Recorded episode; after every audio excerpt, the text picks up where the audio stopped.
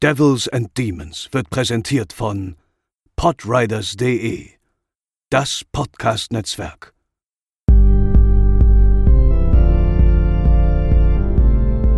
They're coming to get you, Barbara. They're coming for you. Diese Episode wird präsentiert von Deadline, das Filmmagazin, die Fachzeitschrift für Horror, Thriller und Suspense. Jetzt im Kiosk oder online unter deadline-magazin.de. Sehr geehrte Damen und Herren, ich begrüße Sie hiermit herzlich zur 170. Versammlung des deutschsprachigen Catherine Isabel Fanclubs. Ich bin der Chris, einer der beiden Vorsitzenden. An meiner Seite befindet sich zum einen der andere Vorsitzende, André. Moin, moin. Und unser noch junger Anwärter, Pascal. Hallo.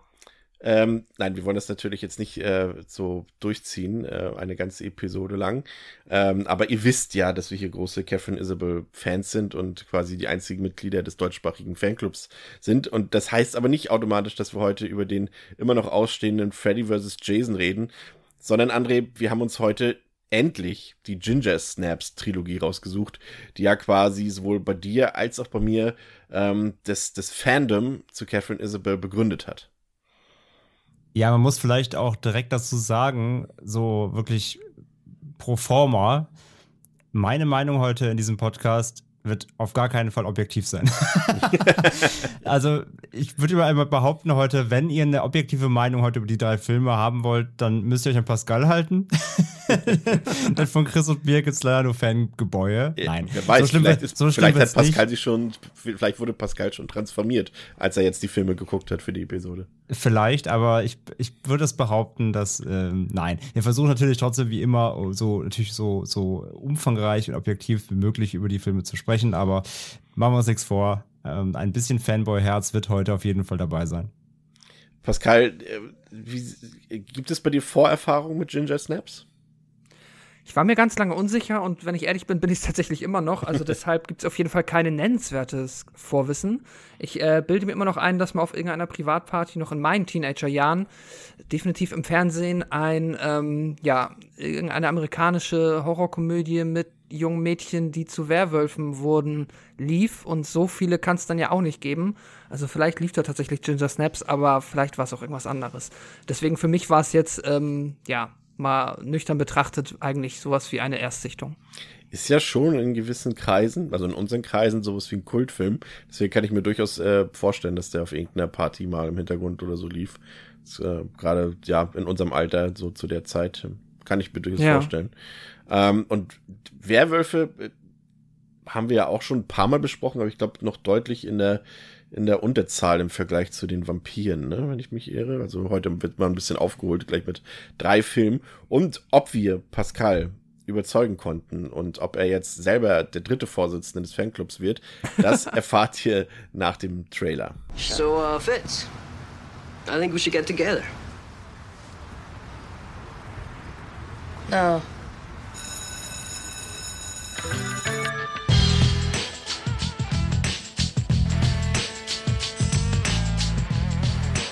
Out by 16 or dead in the scene, but together forever. United against life as we know it.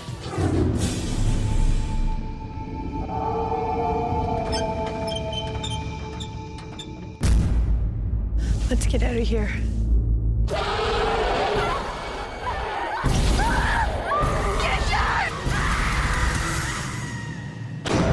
What was it? Big dog, maybe? Whoa. Whoa, that's it? Whoa. Think you see werewolves a lot? Did I change last night? Howl at the moon? How do you feel? Wicked. This is a very confusing time for your sister. Boys, her body, trying to fit in. Hey, hey, take it easy. Who's the guy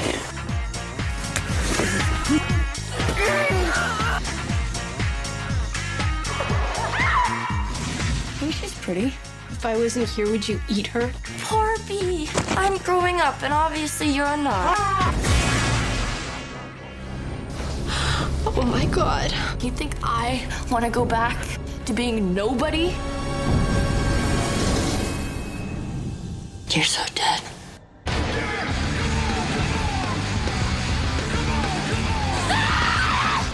They're just being normal teenage girls.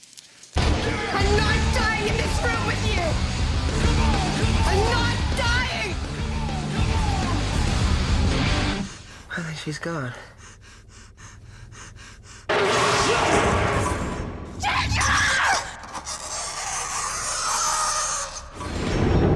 know, we're almost not even related anymore. So, erstmal die Fakten zum Film. Der Film hat auf Letterboxd eine Durchschnittswertung von 3,6 von 5. IMDb 6,8 von 10. Der Film ist freigegeben ab 18 Jahren. Ähm, könnt ihr Uncut im Mediabook kaufen, könnt ihr in der Emery kaufen. Ähm, auch die DVDs, die sind alle ungeschnitten und sind auch alle qualitativ, ich wollte gerade sagen, gut. Das wäre jetzt ein bisschen übertrieben. Ich sag mal so, das ist eine Independent-Produktion und die Bildqualität selbst auf der Blu-ray ist, sag ich mal, ich weiß nicht, André, du hast ja jetzt auch in, der, in, unserer supergeilen Mega-Box geguckt. Ähm, ich würde mal sagen, abgescalte DVD, ne, von der Bildqualität her. Sagen wir mal so, die Aufmachung der Box ist schärfer als die Discs, ja. ja, die Motive auch. Das stimmt, ja. Und ich habe auch das Gefühl, dass der erste Teil, aber ich habe gelesen, dass das schon damals auch äh, ähm, in der Urfassung, in der deutschen Synchro zumindest auch äh, um ein paar Millisekunden asynchron ist. Ist mir jetzt äh, nicht aufgefallen. Ich habe den jetzt mal auf Deutsch geguckt. Ähm, weiß ich nicht. Aber manche Leute behaupten das. Also wie gesagt. Aber ansonsten könnt ihr da äh, problemlos zuschlagen. Ich habe tatsächlich gestern rausgefunden, dass der Film ähm, seine Premiere auf dem Fantasy Filmfest hatte. Und zwar im Jahr 2000 in München. Das fand ich tatsächlich echt ziemlich cool. Und ähm, dadurch, dass der Film dort ziemlich viel Anklang fand, konnten sie ihn dann in der Heimat, zum Beispiel einen Monat später auf dem Toronto Film Festival, deutlich prominenter bewerben, weil sie schon wussten, dass bei der Zielgruppe der Film richtig gut ankam. Das fand ich ziemlich interessant, André.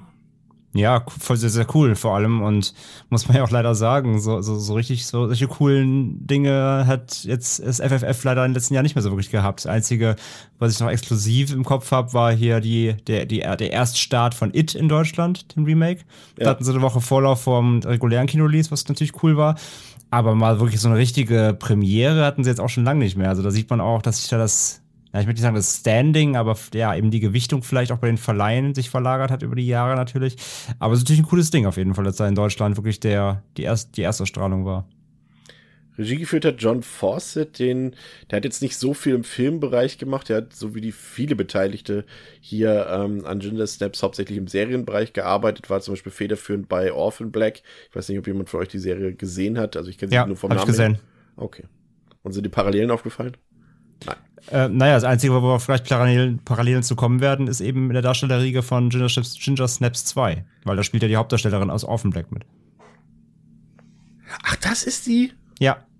Die Hm. Blond, das blonde Mädchen, das ist die Hauptdarstellerin aus Orphan Black und da kam bestimmt noch die Ach, John. Fawcett Connection dann her. Ah, nice. Das ist interessant. Okay, okay, cool. Ähm, geschrieben hat das Drehbuch Karen Walton. Das ist insofern hier interessant, weil der Film, wie wir ja feststellen werden, durchaus äh, als feministisches Kino zu betrachten ist. Und äh, da sollte man natürlich auch gucken, wer das Drehbuch geschrieben hat. Das kommt auch von einer Frau in Co-Produktion eben mit John Fawcett selbst. Und im Cast haben wir dann eben angesprochene Catherine Isabel, äh, Emily Perkins, die man auch kennt, Mimi Rogers, auch bekannte Darstellerin, also durchaus für eine Independent-Produktion, obwohl aus damaliger Sicht ja doch eher ein kleiner, unbekannter Cast, äh, muss man ja doch dazu sagen. Das waren ja so, äh, die haben sowohl Catherine Isabel als auch Emily Perkins durchaus schon Schauspielerfahrung seit frühester Kindheit, aber das sind so, sage ich mal, die Durchbruchsfilme beider Darstellerinnen gewesen. André, Ja, dazu, dazu kann man halt auch sagen, Chris Lemsche hat ja vor, ein Jahr vorher Existenz gemacht, den Cronenberg. Daher kannte man ihn so ein bisschen. Ähm, aber klar, auch damals war jetzt, also er ist auch heute auch kein großer Star, aber aus ein paar Genre-Produktionen, später war er in Final Destination 3. Das sind eben, das sind eben hauptsächlich Genre-Darsteller auch. Und wir haben ja noch, wir haben ja noch äh, quasi Gastauftritte, die nicht in den Credits gelandet sind, die in, über dieses, später im Film über dieses School PA-System laufen. Äh, Ted Raimi und Lucy Lawless sind da tatsächlich zu hören. Fand ich ganz interessant. Hört man natürlich in der deutschen Synchro logischerweise nicht. Deswegen allein dafür vielleicht doch mal den O-Ton ähm, gucken. Was ich sehr interessant fand, und das ist ja echt ein äh, sehr interessanter Zufall, dass äh, sowohl Catherine Isabel als auch Emily Perkins im äh, selben Krankenhaus geboren sind, dieselbe Preschool, also Vorschule besucht haben, dieselbe Grundschule und dieselbe Privatschule besucht haben und sogar äh, dieselbe Agentur damals hatten zu der damaligen Zeit, aber die beiden haben noch einen Altersunterschied. Das ist auch sehr interessant im Film, weil Emily Perkins ja die jüngere Schwester von Catherine Isabel spielt, obwohl Catherine Isabel vier Jahre jünger ist als Emily Perkins, aber das hat jetzt optisch zumindest nicht so viel hergemacht. Und was ich noch interessant fand, ähm, Pascal, da wird mich deine Meinung zu interessieren, ähm, weil es ja auch, gut, könnt ihr, könnt ihr auch beide darauf antworten, weil es ist ja, glaube ich, damals war ja so eines der vielleicht, ja, da doch vielleicht eines der ersten Weltereignisse damals, die uns vielleicht auch so ein bisschen Richtung Gesellschafts, Gesellschaft, ähm, Politik und so weiter interessiert hat, äh, dass der Film damals zwischenzeitlich Produktions- und Finanzierungsschwierigkeiten hatte, weil er kurz nach dem Columbine-Massaker, beziehungsweise nach dem, nach dem, ja, nach dem Schulmassaker in Columbine äh, produziert werden sollte und man davon ausging und auch die Leute die Reaktionen zeigten teilweise, als sie hörten, okay, in Kanada wird ein Film gedreht mit Jugendlichen, die Gewalt gegeneinander ausüben, äh, dass man da keine Lust mehr hatte auf dieses Thema. Eben Teenager zu zeigen, wie sie sich gegenseitig äh, bekämpfen, töten, wie auch immer. Pascal. Mhm. Das kann ich mir tatsächlich sehr gut vorstellen, dass da, gerade wenn man sich dann nochmal das Drehbuch anguckt und auch natürlich im Endeffekt den Film, dass da ähm, auf jeden Fall, ja, Angst da war, dass man dort sich äh, eventuell jetzt gerade in einem Themenbereich vergreift, der äh, ja, sag ich mal, in der breiten Öffentlichkeit nicht so gut ankommt. Gerade weil wir ja hier einerseits, du sagst, bist natürlich erstmal ja, Schüler, die gegeneinander halt ja Gewalt ausüben, aber halt auch generell so dieses Motiv der Teenage Angst, also dieses ähm, melancholisch düstere Außenseiter-Ding, ähm, das ja hier auch ganz krass verkörpert wird von den beiden Hauptfiguren, das sich dann natürlich auch auf ja ähm, ja, quasi die beiden, ähm, ja, Columbine-Massaker, ich habe jetzt ihre Namen nicht im Kopf, ist ja auch scheißegal, aber halt die beiden irgendwie, also die Para Parallelen, wenn man sie sucht, wird man sie auf jeden Fall erkennen. Ja. Ähm, Pascal, bevor wir vertieft in den Film reingehen, magst du kurz zusammenfassen, worum es in Ginger Snaps geht? Die beiden Teenager-Schwestern Bridget und Ginger gelten in der Schule als Außenseiter, sind aber untereinander unzertrennlich. Beide fühlen sie sich vom Morbiden und Düsteren angezogen, was sich mitunter in ihrem Pakt widerspiegelt, mit 16 aus dieser Kleinstadt entkommen zu sein oder sich gemeinsam das Leben zu nehmen. Doch bevor sich das Leben der Schwestern auf diese Weise zuspitzt, nimmt es eine andere, wenn auch nicht weniger dramatische Wendung. Zeitgleich mit dem Einsetzen von Gingers erster Periode werden beide des Nächtens von einem Werwolf angegriffen. Dieser schafft es, Ginger zu infizieren und nun müssen beide mit der offensichtlichen werdenden Tatsache umgehen, dass in einer von ihnen ein blutrünstiges Monster steckt. Ja, du sagst es, äh, der Film spielt in dem kleinen Ort Bailey Downs, kleiner Ort natürlich nicht zufällig. Äh, das passt natürlich auch ganz gut, dass der dort spielt, weil wir es eben mit zwei äh, Mädchen zu tun haben, die Außenseiterin sind, Außenseiterin sind und gerade dann, wenn du das in so einem kleinen Milieu spielen lässt, fällt das dann halt nochmal besonders auf, weil du es dann als Mensch, glaube ich, auch nicht schaffst, dich zu verstecken oder dich größtenteils von der Zivilisation fernzuhalten. Ich glaube, das ist auf dem Dorf deutlich schwieriger als jetzt in der, irgendwie jetzt in New York oder in, hier ein kanadischer Film in Toronto zum Beispiel. Und in diesem Bailey Downs äh, erfahren wir früh im Film, äh, werden derzeit Hunde von irgendeiner Kreatur oder von irgendeinem Tier gerissen und in diesem Billy Downs wohnen eben unsere beiden Hauptfiguren, die Schwestern und gleichzeitig ja irgendwie, würde ich sagen, auch beste Freundinnen, Ginger und Bridget Fitzgerald. Und die beiden, du hast es gesagt, Pascal äh, teilen eine Leidenschaft für die morbiden und dunklen Seiten des Lebens, aber auch für die dunklen Künste des Lebens. Das sehen wir, weil sie in der Schule zum Beispiel ja eigene Filme drehen, äh, die sehr düster sind oder zumindest so, wie sagt man so, ja, Gothic Romantik so ein bisschen, ne, in diese Richtung gehen, aber durchaus auch manchmal ziemlich brutal und blutig sind. Ebenso die Fotos, die sie dort gegenseitig von sich machen. Und sie haben sich eben geschworen, Billy Downs so schnell wie möglich zu verlassen, auszubrechen aus dieser Tristesse äh, bis zum 16. Lebensjahr. Und wenn es nicht gelingt, dann wollen sie sich eben gegenseitig umbringen. Ansonsten sind die beiden eben ziemliche Außenseiterinnen, die so das ist ja schon, schon ein bisschen vielleicht überzogen, ähm, die für die, sag ich mal, üblichen Interessen von, von anderen Teenager-Girls äh, ja, wenig ist schon fast eine Untertreibung, eigentlich gar nichts übrig haben. Also weder für Jungs noch für Klamotten noch für irgendwelche Drogen, irgendwas äh, für solche Themen. Also da sind sie absolut strikt dagegen. Ähm, André, dein erster Eindruck von Ginger und Bridget, äh, zum einen als Identifikationsfiguren, aber auch generell als Hauptfiguren für diesen Film, dein Eindruck? Mm, also, kann ja vor allem am besten Stavato auch raussprechen, wie es halt mir vor allem in der Jugend ging, weil ich den ja auch wirklich schon seit er damals erschienen ist, äh, über alles ja in mein Herz geschlossen habe, diesen Film. Und ich muss sagen, dass ich äh, die beiden äh, Protagonistinnen immer schon sehr, sehr einfach sympathisch fand, weil ich sehr relaten konnte, weil ich auch gerade in dem äh, Alter selbst eben zu dieser äh, Zielgruppe gehört habe, eher, eher Außenseiter, eher so ein bisschen, ich meine, die beiden verkörpern ja auch so ein bisschen dieses auf der einen Seite fast schon straight edge Ding, kann man fast sagen, auf der anderen Seite aber auch vor allem so ein bisschen dieses Grufti-Dasein, so ein bisschen, ne, ein bisschen ed edgy und äh, nicht dem Mainstream anpassen und da habe ich mich äh, sehr drin äh, identifizieren können mit.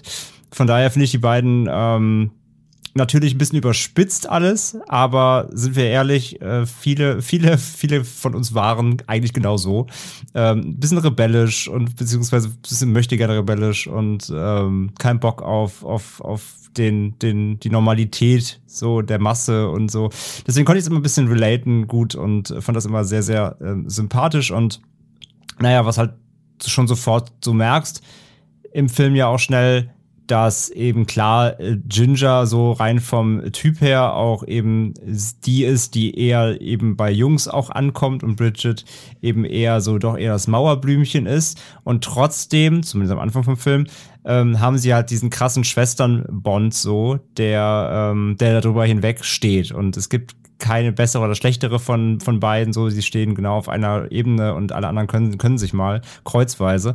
Und das verkörpern sie ja, finde ich, sehr, sehr gut. Und ich meine, das allein durch das, dass das nach dem Intro ist, ist ja eigentlich schon klar, so wie, wie die ticken. Das ist halt einfach, einfach ähm, natürlich grundsympathisch, finde ich. Und ja, für die beiden als, als Protagonistinnen einfach perfekt gewählt. Wie war dein erster Eindruck, Pascal?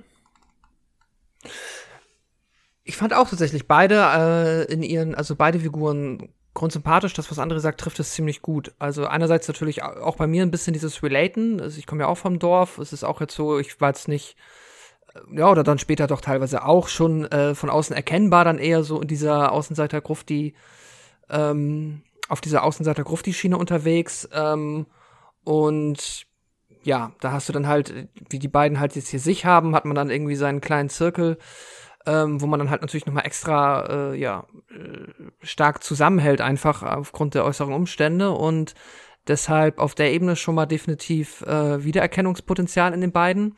Dann finde ich die auch einfach ähm, so ein bisschen von dieses ungleiche Geschwisterpaar trotz allem, auch wenn sie ja beide so in dieser Außenreiter Rolle sind, sind sie beide trotzdem jetzt verschieden. Nicht nur unbedingt vom Aussehen, sondern auch so ein bisschen von der Ausstrahlung, wie sie sich geben. Das fand ich auch cool.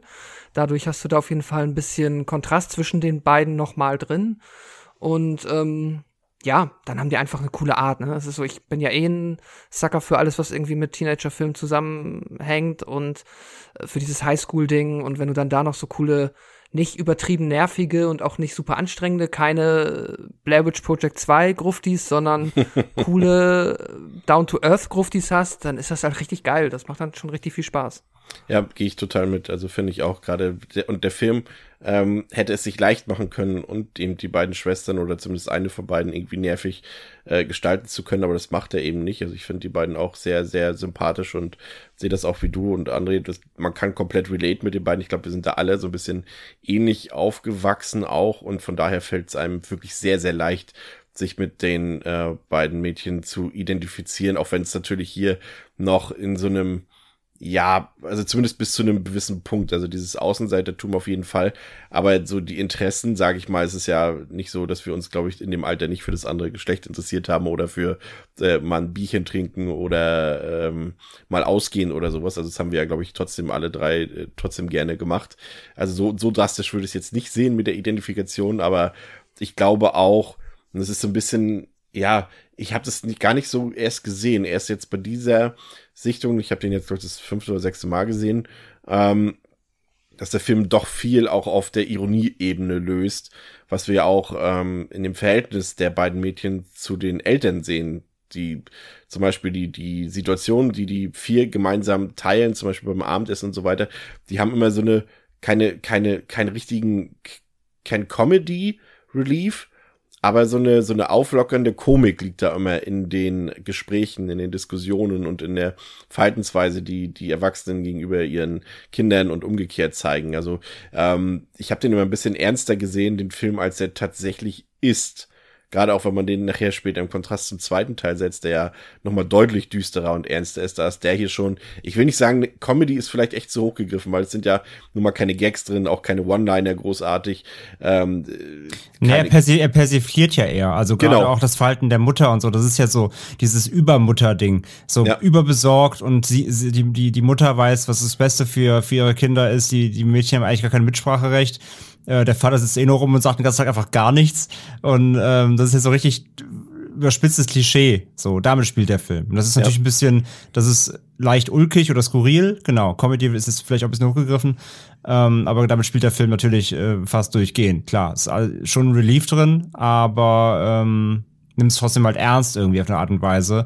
Beziehungsweise gerade wenn du in dem Alter bist, dann glaube ich, erkennst du das eben gut wieder, diese Überspitzungen, weil das ist Alter eben auch, wo die beiden sich befinden, glaube ich, für jeden war, wo dann irgendwie immer diese neunmal klugen Sprüche der Eltern kommen und ähm, diese Belehrungen und die werden halt hier eben persifliert. Und übrigens, wie du gerade eben sagtest, von wegen, ähm, ähm, dass, dass wir in unserem Alter sicherlich noch ein bisschen trotzdem anders getickt haben. Äh, tatsächlich bei mir war es wirklich so, in dem Alter, wo ich den Film kennengelernt habe, da war ich tatsächlich noch so komplett raus sogar. Also da, da bin ich nicht feiern gegangen, da, das, das kam bei mir erst später. Ähm, das, deswegen konnte ich noch mehr relaten, weil ich war genauso. Wenn andere feiern gegangen sind, hab, saß ich im Keller und habe MMOs gespielt. Also von daher, das war, das war super relatable für mich damals. Ja, der, also genau, also der Film ist quasi, also weil das Leben in diesem Alter, in dem sich die, die, die beiden Mädchen befinden, ist halt auch ein Klischee, ein gelebtes Klischee. Das ist einfach so. Also nicht im Film so, das ist auch in echt so. Man lebt diese Klischees, jeder kennt irgendwie diese Eltern, die so sind, sei es von sich selbst oder von den Freunden.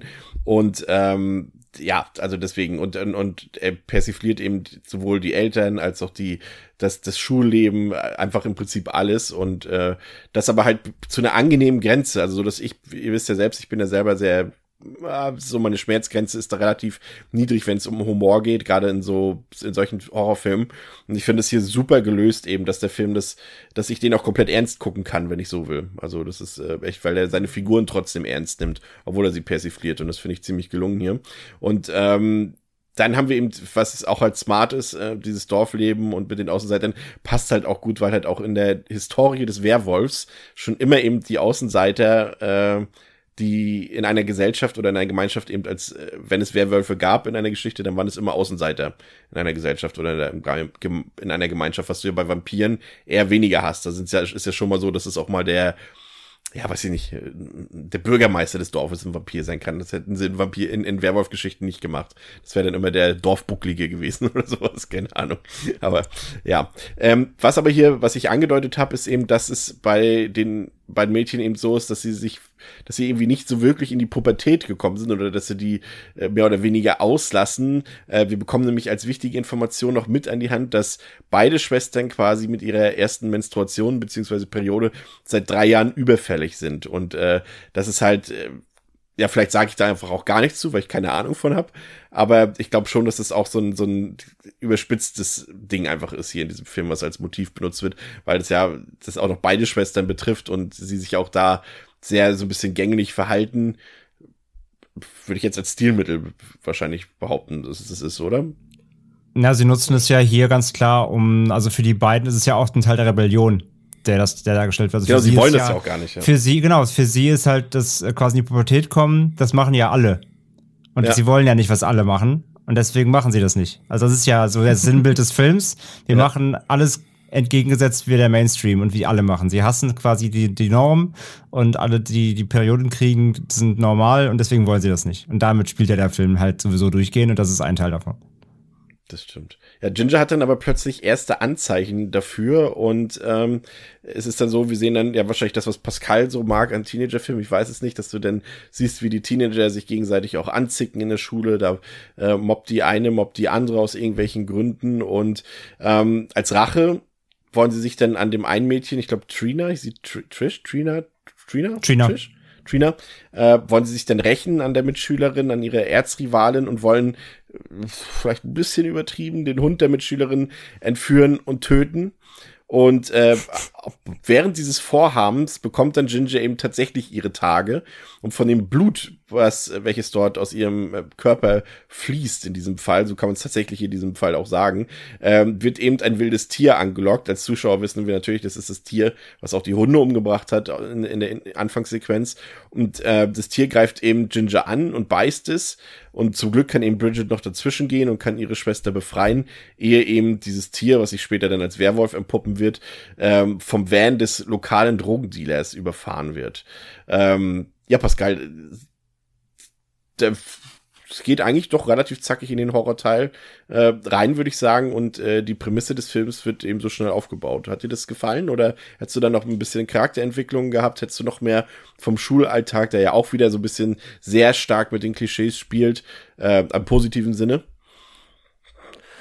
Ähm, ja, also grundsätzlich erstmal, ähm, jetzt sag ich mal vom Pacing ist das alles super akkurat, weil auch gerade du meintest gerade Charakterentwicklung und zu dem Motiv des Films, dass du jetzt halt hier die beiden hast, die jetzt ja quasi ähm, beide im relativ gleichen Alter, aber noch nicht in ihrer Pubertät sind, aber so im Coming-of-Age-Trope jetzt halt die erste da quasi den Schritt auf die andere Seite machen muss, weil irgendwann kann sie es halt auch nicht mehr verhindern.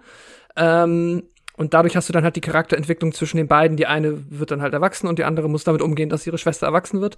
Dass das dann quasi zeitgleich mit der äh, Verwandlung in den Werwolf einhergeht, ist halt einfach super clever und ziemlich tatsächlich wahrscheinlich der, ähm, ja, wenn es hier irgendwo einen wirklich genialen Schachzug innerhalb dieses Films gibt, dann ist es vielleicht dieser, dass das einfach eine super starke Metapher ist. Davon abgesehen, so ein bisschen Alltag in der Schule. Ja, da muss ich tatsächlich sagen, finde ich da, ähm, underperformt der Film auf der Teenager-Ebene tatsächlich ein bisschen, weil da ist auch tatsächlich dieses, jetzt überlege ich gerade, sie spielen Hockey und kein Lacrosse, ne? Ja. Ja, ich glaube, sie spielen die ganze Zeit Hockey. Das wird Ja, da schon ein Cross war, bisschen glaube ich, in. American Pie, ne? Ja, genau, Lacrosse ist in American Pie, genau. Also das wird schon ein bisschen totgeritten, da hätte man vielleicht noch ein bisschen mehr irgendwie aus diesem Schulsetting machen können, als dir quasi immer nur gefühlt in jeder zweiten Szene auf diesem Sportplatz ähm, zu zeigen. Aber davon abgesehen bin ich damit vollkommen in Ordnung. Und wie es dann halt zu der Action kommt, ja, den Hund von der äh, unsympathischen zu entführen, äh, ist der, äh, die eine Sache, ihn dann noch töten zu wollen, die andere. Das ist schon ein bisschen, äh, ja, sehr uncool, aber na gut, davon abgesehen, trotzdem ähm, gefällt das eigentlich so von der Entwicklung der Geschichte. Es ist ja tatsächlich sehr interessant, wenn man jetzt sowohl das, was wir schon gesehen haben, als auch das, was wir gleich sehen werden, im Film betrachtet, ähm, verstehe ich durchaus, warum der eben auch seinen Kultstatus erlangt hat, gerade eben auch bei der, wenn man aus, aus, aus der nicht männlichen Perspektive diesen Film betrachtet, glaube ich, ist der gerade für viele Mädchen in dem Alter, aber auch für Frauen heute sicherlich ein ziemlich wichtiger Film. Also es gab natürlich auch schon andere Filme, in, also andere in der Film, andere Filme, in der, andere Beispiele in der Filmhistorie und auch aktuelle Filme, die das natürlich vergleichbar machen, aber eben so in diesem Horrorformat ähm, dann doch eher weniger. Also spontan fällt einem natürlich dann zum Beispiel Carrie ein, der ja auch eine sehr ähnliche Thematik hat, nur ohne eben diesen, ohne diesen Fantasy-Überbau. Ähm, aber es ist halt ein Film, der die Themen von, von jungen Frauen oder von Frauen generell sehr ernst nimmt und das ähm, löst er ziemlich gut, wie ich finde. Also jetzt aus meiner bescheidenen Perspektive betrachtet. Wir haben ja Pascal auch zusammen zum Beispiel Twilight geguckt, damals hier für eine Besprechung. Und äh, da macht Ginger Snaps das aus meiner Perspektive deutlich besser. Oder wie siehst du das? Ja, auf jeden Fall. Äh, vor allem hast du ja hier dann auch, ähm, naja, erstmal ist die, äh, das, die Beziehung zwischen den beiden Figuren natürlich eine komplett, also ja, andere erstmal aufgrund der Ausgangssituation und ähm, dadurch, dass wir hier jetzt auch kein wirkliches, äh, ja, keine wirkliche toxische, romantische Beziehung zwischen irgendwelchen Figuren haben, äh, spart sich der Film halt das auch aus, was dem natürlich hilft. Und davon abgesehen, ähm, ja, legt er tatsächlich mal, und das habe ich jetzt auch so in der Rezeption, die ich mir äh, dazu jetzt angeschaut und durchgelesen habe, mitbekommen, wird halt auch tatsächlich sehr gelobt, dass der Film halt hier einfach mal ähm, mit dem Scheinwerfer quasi mal auf Teile des Teenager-Daseins von jungen, äh, jungen Frauen blickt, was halt die meisten anderen Filme nicht machen, wie halt zum Beispiel Twilight, der sich dann halt auf Edward ist ja echt hübsch beschränken. Oder ja, ist wie ja er auch. heißt. Was willst du machen? Ja, ist, ist ein hübscher. Aber sag ich auch gar nichts gegen. Aber ist ja irgendwann noch mal genug. Ähm, André, Ginger ist ja dann ziemlich schwer gezeichnet von diesem äh, Werwolf-Angriff und das ist ja auch ähm, ja, im Grunde auch so dieses klassische Motiv eines Werwolf-Films, dass eben eine Person eben ähm, gebissen wird von einem Werwolf oder angegriffen wird von einem Werwolf und wir dann, das haben wir jetzt, äh, wir haben ja auch äh, American Werewolf, die beiden Filme ja auch besprochen vor gar nicht so langer Zeit und wir dann quasi den Film über begleiten, ähm, wie die Transformation vom Menschen zum Werwolf vonstatten geht. Ähm, ist es tatsächlich die einzige Möglichkeit, so einen Werwolf-Film darzustellen oder weiß ich nicht? Das ist schon ein bisschen, bisschen, also mir fällt jetzt, fällt ein Gegenbeispiel ein, ein Werwolf-Film, bei dem es nicht so ist, dass das Grundmotiv die Infektion quasi ist und wir einfach die Transformation begleiten? Mm. Wie hieß denn hier nochmal der. Wolfen, Wolfen, da war es zum Beispiel nicht so, das stimmt. Ja, wie hieß denn nochmal hier äh, Animals, When Animals irgendwas? Dreams? Oh, nee. Hieß der Animals Dreams? Da gab es auch noch so einen Werwolf-Film, der war auch nicht, der war auch nicht so ganz konform, sag ich mal. Ähm, aber den habe ich, ist auch schon wieder so lange her. Ja, gut, ein paar gibt es schon. Pack der Wölfe, wird da jemand gebissen und mutiert zum Werwolf? Ja, ist ja auch nicht so, das ist ja auch eher so ein False Flag-Film. Ja. Ähm, ja, also natürlich äh, ist es recht konventionell und hier ja im Grunde auch, wenn man das ganz, ganz genau nimmt. Aber was Ginger Snaps ja einfach macht, ist ja wirklich diese ganze Thematik eben umlegen auf die Pubertät eben. Das Ja. mit der Vermischen und das hebt ihn ja dann schon wieder ab. Also ja, es geht um die Verwandlung, aber die Verwandlung ist ja hier eben natürlich ähm, als schöne Begleiterscheinung dieser Pubertät erstmal zu sehen. Also irgendwie von wegen, mir wachsen Haare am, am Körper an Stellen, wo ich vorher keine hatte. Das ist halt so, ja, das ist so in der Pubertät. und ähm, äh, das Verhalten, was sie an den Tag legt, dann mit dem plötzlichen Interesse an, an Jungs und so weiter, das ist ja eins zu eins sich umzulegen auf äh, Pubertät und einfach an, ungelagerte Interessen in der Jugend. Und natürlich gleichzeitig ist aber hier eben auch Motiv für die Werwolf-Verwandlung, was halt die, äh, den schönen, die schöne Parallele halt hier ausmacht, was ja auch so clever an dem Skript einfach ist. Und alle denken halt natürlich erstmal, beziehungsweise alle außer Bridget denken, dass es halt einfach ist, dass, dass, dass Ginger jetzt erwachsen wird. Inklusive der Mutter mit dem besten Kuchen der Welt. Und, ähm, und äh, nur Bridget rafft ja so oder ahnt ja was anderes, weil sie in der Nacht ja dabei war nun mal. Ähm, aber auch Gi- Ginger selbst ja hier ist ja in dem, in dem Sinne erstmal ungläubig und rafft das ja auch erstmal selber gar nicht, was da vorgeht, sondern merkt einfach nur, es verändert sich was, irgendwie ist es doch cool. Äh, plötzlich ist Marihuana rauchen nice und, äh, und sich äh, hübsch anziehen ist nice und ja, alles das, alles das natürlich, wofür sie eigentlich nicht stehen wollte im Leben, macht sie plötzlich. Und das ist natürlich für Bridget einmal sowieso eine schwere Situation, weil sie auch plötzlich ihre Schwester so in dem Sinne nicht mehr hat. Ja, auf jeden Fall, um jetzt um da ins Detail erstmal zu gehen, darüber reden wir gleich ja noch genug. Aber das, diese, diese ganzen, diese ganze, dieses Parallel, parallele Spiel hier zwischen Zeichen der Pubertät und Zeichen des Werwolf-Daseins, die so übereinander zu legen als Schablone, ist halt einfach mega smart. Und auch wenn eben dann trotzdem dieses, ja, jemand wird gebissen und die Transformation geht halt Schritt für Schritt voran, hier genauso vorhanden ist wie in x anderen Werken, ähm, ja, ist hier der Clou einfach eben der, das eben mit der, mit der Pubertät gegenzustellen einfach. Von daher kann ich dem Film das eigentlich nicht übel nehmen, dass er da trotzdem dieses, dieses alte Ding bedient.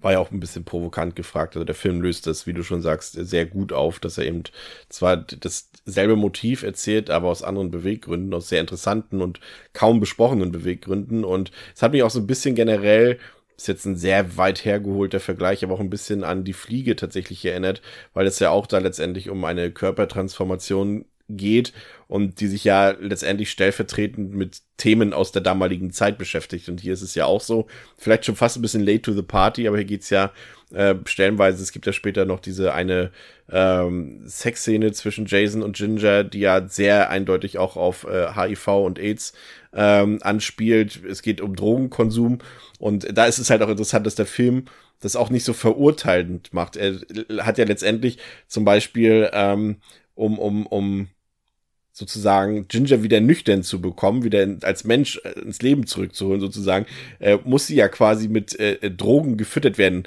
Sie stellen es ja sogar her wie Drogen, ne? Also Sam und, und, und Mhm. äh, Bridget am Ende. Und das macht der Film durchaus smart, also wirklich nicht sehr, nicht sehr, wie sagt man, engstirn, einseitig. Also er macht da mehrere Perspektiven auf. Und auch äh, Gingers ja, Gingers Veränderungen, ähm, die zeigen sich jetzt, könnt, könnten halt auch ein Prozess einer Krankheit sein, ne? Eine ganz normale Krankheit und gerade eben bei Tieren, Wölfe kann ja, Ja, beziehungsweise nicht nur, nicht nur Krankheit, sondern vor allem, wie gesagt, in erster Linie jetzt erstmal wirklich Körperveränderung durch einfach Pubertät, durch, ja, ja. durch Pubertät. Und äh, aber klar, was was stimmt natürlich trotzdem, klar. Also wie sie es quasi, ich meine, also wie, wie die Transformation dargestellt wird, ist eher wie eine schleichende Krankheit. Also es, sie wird nicht sofort zum Werwolf, so wie das in anderen Filmen ist, wo du dann Ja. irgendwie am nächsten Morgen aufwachst und dann, oh, Vollmond, sondern, äh, sondern äh, wirklich schleichender Prozess über mehrere Ja. Wochen Ja, ja, ja. wird es, glaube ich, dargestellt und es könnte eben halt auch Tollwut oder was auch ich sein. Ähm, und du hast es gesagt und es ist dann tatsächlich, wie es auch äh, bei jedem in der Pubertät ist, am nächsten Tag bist du ein anderer Mensch, ne? Interessiert, sie interessiert sich dann für Jungs eben, sie äh, äh, kifft im Van, äh, aber es sind auch ein paar andere merkwürdige Dinge und äh, anderen, wie du schon gesagt hast, fallen die Sachen nicht auf. Zum Beispiel, dass da Hunde merkwürdig auf Ginger reagieren, dass sie, dass ihr Haare aus den Wunden, die ohnehin schon sehr merkwürdig schnell geheilt sind, irgendwie schon am nächsten Tag, äh, und sie bekommt graue Strähnen und so weiter und eben, du hast es gesagt, nur Bridget vermutet, dass äh, hinter Ginger irgendwas, äh, ja, Lyk, Lykan, jetzt, oh Gott, jetzt habe ich mich selber in die Bedeutung gebracht Kantrophisches? irgendwas Lykantrophisches befinden könnte. Genau, vielen Dank. Und was halt interessant ist, ist es auch wieder dieses Pubertäre, dass man, ich glaube, dass ich, ich habe selber äh, keine Geschwister. Ich weiß nicht, wie sieht's bei euch aus? Nein. Ja, ein Bruder, aber der ist ja schon über zehn Jahre älter als ich. Ja, gut, dann macht das keinen Sinn. Aber äh, ich weiß aus Erfahrung von anderen Menschen, ihr wahrscheinlich auch, dass man, dass viele sich als Geschwister gut verstanden haben als Kinder. Und sobald dann mindestens eine der beiden Geschwister oder mehrere Geschwister in die Pubertät kommt, leben die sich relativ schnell auseinander. Dann beginnt man plötzlich andere Interessen zu haben. Also nur mal als Kind äh, können sich wahrscheinlich irgendwie alle Jungs beispielsweise irgendwie, das ist jetzt sehr klischeehaft, aber äh, ein Großteil der Jungs auf Autos oder Matchbox spielen einigen und irgendwann interessiert sich der eine für, für Techno und der andere für Heavy Metal und dann geht schon der Streit los zu Hause. Und ich glaube, das ist auch so ein bisschen das, was der Film hier versucht darzustellen, weil eben mit Gingers Veränderung auch das Zusammenleben der beiden Fitzgerald-Schwestern äh, ja sehr brüchig wird, Pascal. Mhm. Ja, auf jeden Fall. Es gibt ja dieses ähm, Treuebündnis, das die beiden am Anfang des Films auch noch einmal quasi beschwören, ähm, was halt nochmal einfach symbolisieren soll, wie unzertrennlich und wie eng die beiden miteinander verbunden sind. Und genau dieses wird dann halt, ja, sagen wir mal, mehr oder weniger mindestens auf die Probe gestellt, ab dem Moment, wo halt hier die ähm, Pubertät-Werwolf-Transformation beginnt. Und ähm, ja, das macht, da spielt der Film dann halt, finde ich, auch seine Stärken aus, weil er dann hier durchaus mit den, ähm, ist ja jetzt auch kein Coming-of-Age-Trope, dass dieser Film sich ausgedacht hat oder so, das ist ja äh, durchaus auch aus anderen Filmen bekannt und aus anderen Geschichten, aber trotzdem äh, macht er das ganz gut. Also das ist, äh, gefällt mir tatsächlich auch. Ich finde es auch irgendwo, ähm, es ist manchmal ein bisschen, also ich, äh, man kennt das halt schon so gut und deswegen tut es mir immer halt so ein bisschen weh, halt dann auch für äh, die äh, Bridget, die dann halt, äh, ja, sich quasi so betrogen fühlt und das äh, kommt aber auch gut rüber. Ähm, und gleichzeitig Ginger, die halt, ja, quasi auf der einen Seite jetzt äh, versucht voll in ihren neuen, in ihrer neuen Existenz quasi in Ginger 2.0 aufzugehen, aber da halt auch, ähm, ja, dann halt jetzt da einmal erstmal mit den äh, Arschlöchern rumhängen muss quasi und sich dann auch da mit den Problemen, die das mit einherbringt, auseinandersetzen muss. Das alles in so einem, wenn man jetzt erstmal am Anfang sagt, ein Werwolf-Film, ist es ja natürlich eigentlich äh, nur zur Hälfte. Und das macht den Film, dann, denke ich, auch so interessant. Weil davon abgesehen, auf keiner der beiden Ebenen ist jetzt hier irgendetwas neu, aber wie das miteinander verzahnt ist, das macht Spaß. Anne, wie fandst du eigentlich äh, den Soundtrack des Films? Müsste ja damals, äh, du bist ja auch, äh, gut, sind wir alle drei, äh, äh, wow, jetzt wird's richtig boomerisch, Fans von Gitarrenmusik.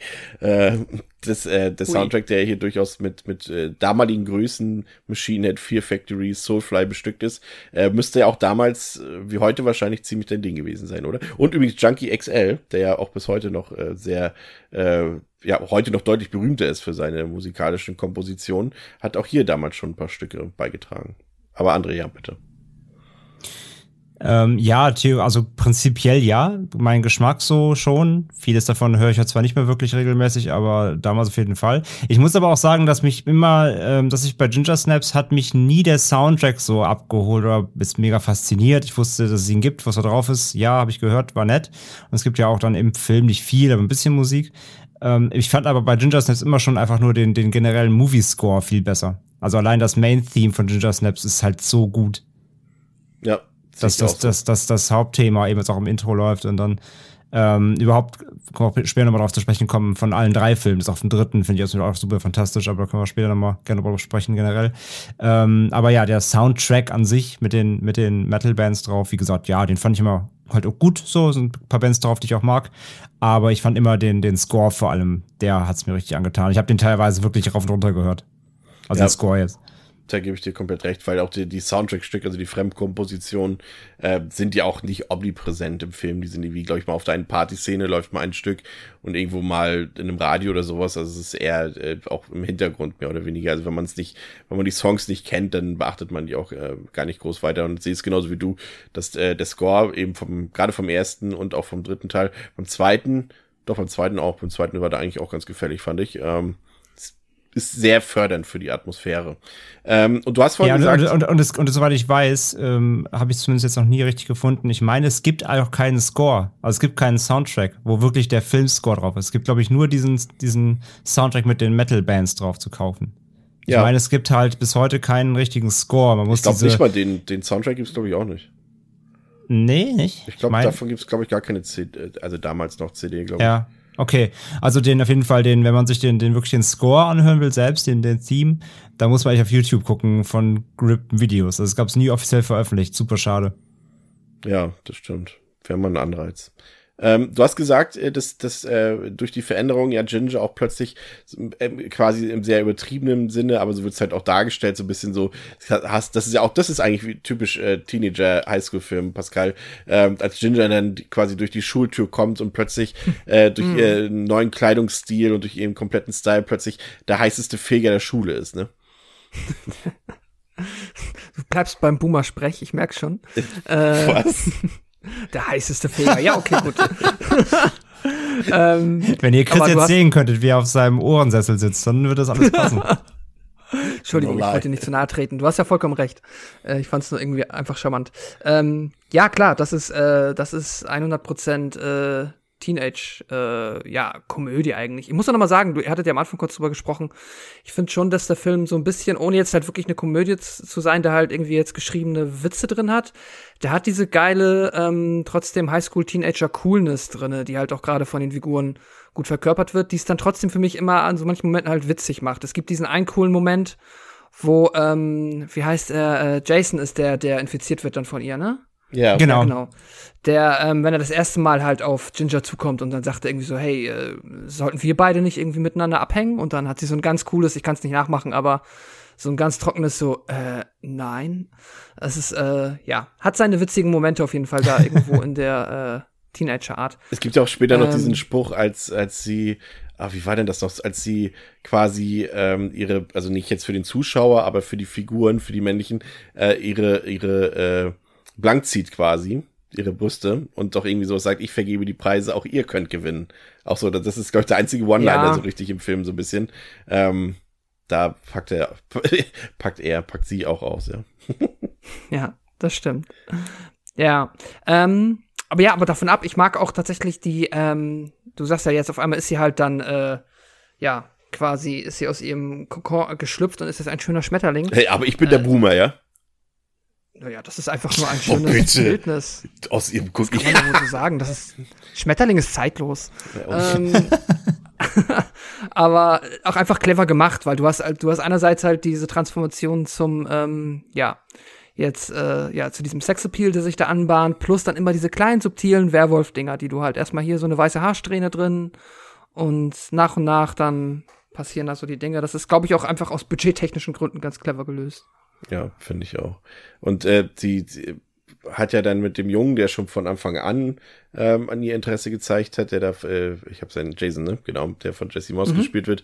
Ähm, die beiden, ja, ich will jetzt nicht sagen, also Freund, es, es bahnt sich was an zwischen den beiden, drücken wir es mal so aus. Und äh, währenddessen tut sich Bridget eben mit dem Sam zusammen, das ist dieser Drogendealer, der auch den Werwolf mit seinem Van überfahren hat. Und äh, die beiden, ja, versuchen so ein bisschen, haben so ein bisschen dieses, ähm, Ermittlungsding am Laufen, so ein bisschen. Die versuchen rauszufinden, was dahinter steckt, was da passiert ist und was man dagegen tun kann. Und äh, Bridget entdeckt dann nachts während des Schlafes auch noch, dass äh, über Gingers Rücken so ein kleiner, unter ihrem Rücken so ein kleiner Schwanz sich entwickelt, eben wie bei einem Tier sozusagen. Und dann gibt es eine Szene, die ist halt äh, auch sehr interessant, als Ginger denn sich eben nachts mit äh, Jason trifft und sie quasi ungeschützten äh, Geschlechtsverkehr haben im Auto. Ähm, das natürlich auch wieder eine Anspielung ist auf, auf, auf Geschlechtskrankheiten, HIV, was eben auch relevant ist, ähm, äh, gerade auch eben dann in dieser Altersgruppe. Aber da fand ich die eine Szene sehr interessant, die ja schon ja, definitiv sehr ungewöhnlich ist für einen Film. Das ist ja quasi im Endeffekt, das wird nicht wirklich aufgelöst, aber es ist im Endeffekt ja eine Versuch, also ich sehe es so, eine versuchte Vergewaltigung von Ginger an Jason, der ja eigentlich gar keine Lust hat, ne? Zumindest nicht so auf diesem Tempo und auf diese Art und Weise. Oder habt ihr euch das so gesehen? Ne, vor allem nicht ungeschützt. Ja, genau. Das ist, das also ist, das ist, ja, der, das ist ja der, der Core-Punkt. So, er will ja nicht ungeschützten Verkehr haben und sie zwingt ihn dann halt quasi. Und damit ähm, ja, infiziert sie ihn ja auch. Ja. Un un unwissentlich. Weil sie halt diesen, diesen Gier, diese Gier hat auf, auf Lust und, und ja, eben Verlangen durch diese Transformation, ja. Gab es zuletzt doch in der Netflix-Serie Bridgerton. Nur ohne Werwölfe. Ja. Äh, und dann tötet sie einen weiteren Hund. Ich weiß gar nicht mehr, wessen Hund das war. War das von den Nachbarn oder war das schon von Trish? Von den, von, den von den Nachbarn erstmal der der, der immer, dieser Kleffer halt, den man ah, ja, im, genau. den ganzen Film über quasi hört und ist irgendwann verschwunden und dann kommt halt raus, dass sie es war. Und ähm, äh, Bridget versucht ja dann ihre Schwester zu heilen oder beziehungsweise startet den ersten Versuch, sie so ein bisschen zu heilen oder zumindest die Transformation irgendwie aufzuhalten und versucht das irgendwie mit irgendeinem Silberkram und es scheitert dann aber und äh, die Sache spitzt sich dann immer mehr zu. Auch Ginger wird ein bisschen aggressiver. Das sehen wir in dieser einen Szene im Sportunterricht, als sie, äh, jetzt habe ich wieder den Namen vergessen, Trina? Trina Trina, äh, auch ziemlich böse verprügelt. Und dann sehen wir eben auch Jason, dass der eben auch langsam ähm, erste Anzeichen entwickelt, äh, dass er ebenfalls transformiert. Äh, das da ja, ist eigentlich auch ein bisschen, der Film macht sich auch ein bisschen witzig da über ihn. Da ist es vielleicht sogar noch am offensichtlichsten, dass er dort eben eben sein Penis fängt an zu bluten und seine Hose ist dementsprechend immer blutig und er sagt dann, was hat er gesagt? Mein Füller ist ausgelaufen, mein roter. Ja, ja, ja. ja. Und die anderen, die seine, seine, seine Kumpels sprechen ihn ja auch irgendwie noch darauf an und so weiter. Aber letztendlich ist es eben äh, hier ganz klar eindeutiges, äh, eindeutige HIV-Metapher. Ähm, und die beiden Schwestern, die streiten sich immer heftiger. Also da ist gar keine, gar keine Connection mehr zwischen den beiden zu sehen, gar kein Bonding mehr. Ginger fühlt sich im Stich gelassen, weil ihre Schwester mit Sam abhängt. Und äh, Bridget fühlt sich im Stich gelassen, weil Ginger plötzlich äh, ja eben der ja, der heiße Feger der Schule ist. Entschuldige bitte, Pascal.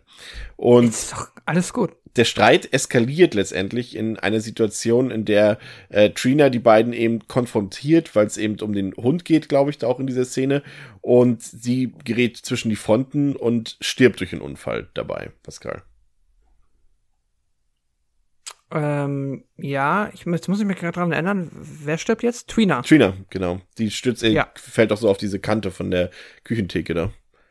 Ja, ja, I remember, exactly. Äh, da ist ja auch ähm, wieder so ein ähm, Witz. Äh, das ist, das ist wieder smart. Vielleicht ist der Film doch witziger, als ich dachte. Weil jetzt auch die Eltern dazu kommen, tun dann so, ah, ist unser neues Filmprojekt, hier ist Kunstblut. Papa, willst du nicht auch mal an dem Kirschsirup probieren, so? Und dabei ja. ist es ja das echte Blut von Trina sie packen sie dann ja auch in die Tiefkühlbox und dann äh, lenkt sie sie ab, während sie die Tiefkühlbox offen hat. Das ist, auf, ja, ist ein, ist ein netter Situationsgag. Auf jeden Fall Bisschen schwarz ist der Film.